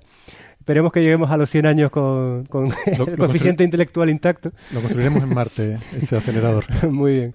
Oye, eh, pues nada, eh, Joaquín, eh, de nuevo darte las gracias. Yo creo que es fascinante. A mí este tema de la posibilidad de que por fin estemos mirando algo nuevo la verdad es que me, me, emociona mucho. y darte las gracias porque habíamos hablado, habíamos dicho de estar una media horita y ya eh, hemos multiplicado por un factor 2 la cantidad de tiempo disponible. Pues nada más, Héctor, ¿tú quieres decir alguna cosilla más? No, eh, nada, reiterar el agradecimiento y desearle suerte en todas estas investigaciones futuras, a ver qué pasa en estos próximos meses. Y, nada, si hay suerte, pues a lo mejor quizás podemos volverlo a llamar y, que nos cuente las novedades. Muchísimas gracias a vosotros por la invitación y por, y por uh, mantener un nivel tan alto en este tipo de, de, debates que creo que son muy, muy interesantes para, para motivar a la, juventud. Uh, a este tipo de, investigación. muchísimas gracias a vosotros. Genial. Muchas gracias. Hasta luego. Un placer, hasta luego. Un placer, adiós.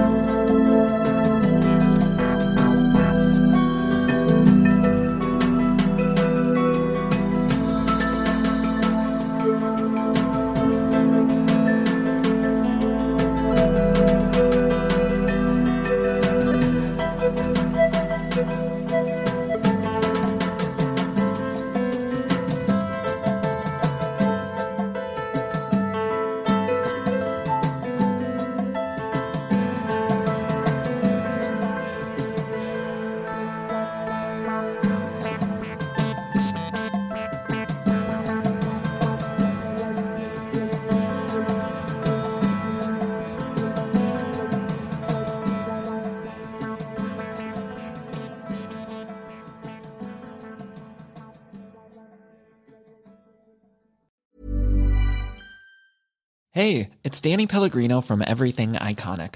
Ready to upgrade your style game without blowing your budget? Check out Quince. They've got all the good stuff shirts and polos, activewear, and fine leather goods, all at 50 to 80% less than other high end brands. And the best part? They're all about safe, ethical, and responsible manufacturing. Get that luxury vibe without the luxury price tag. Hit up quince.com slash upgrade for free shipping and 365 day returns on your next order. That's quince.com slash upgrade.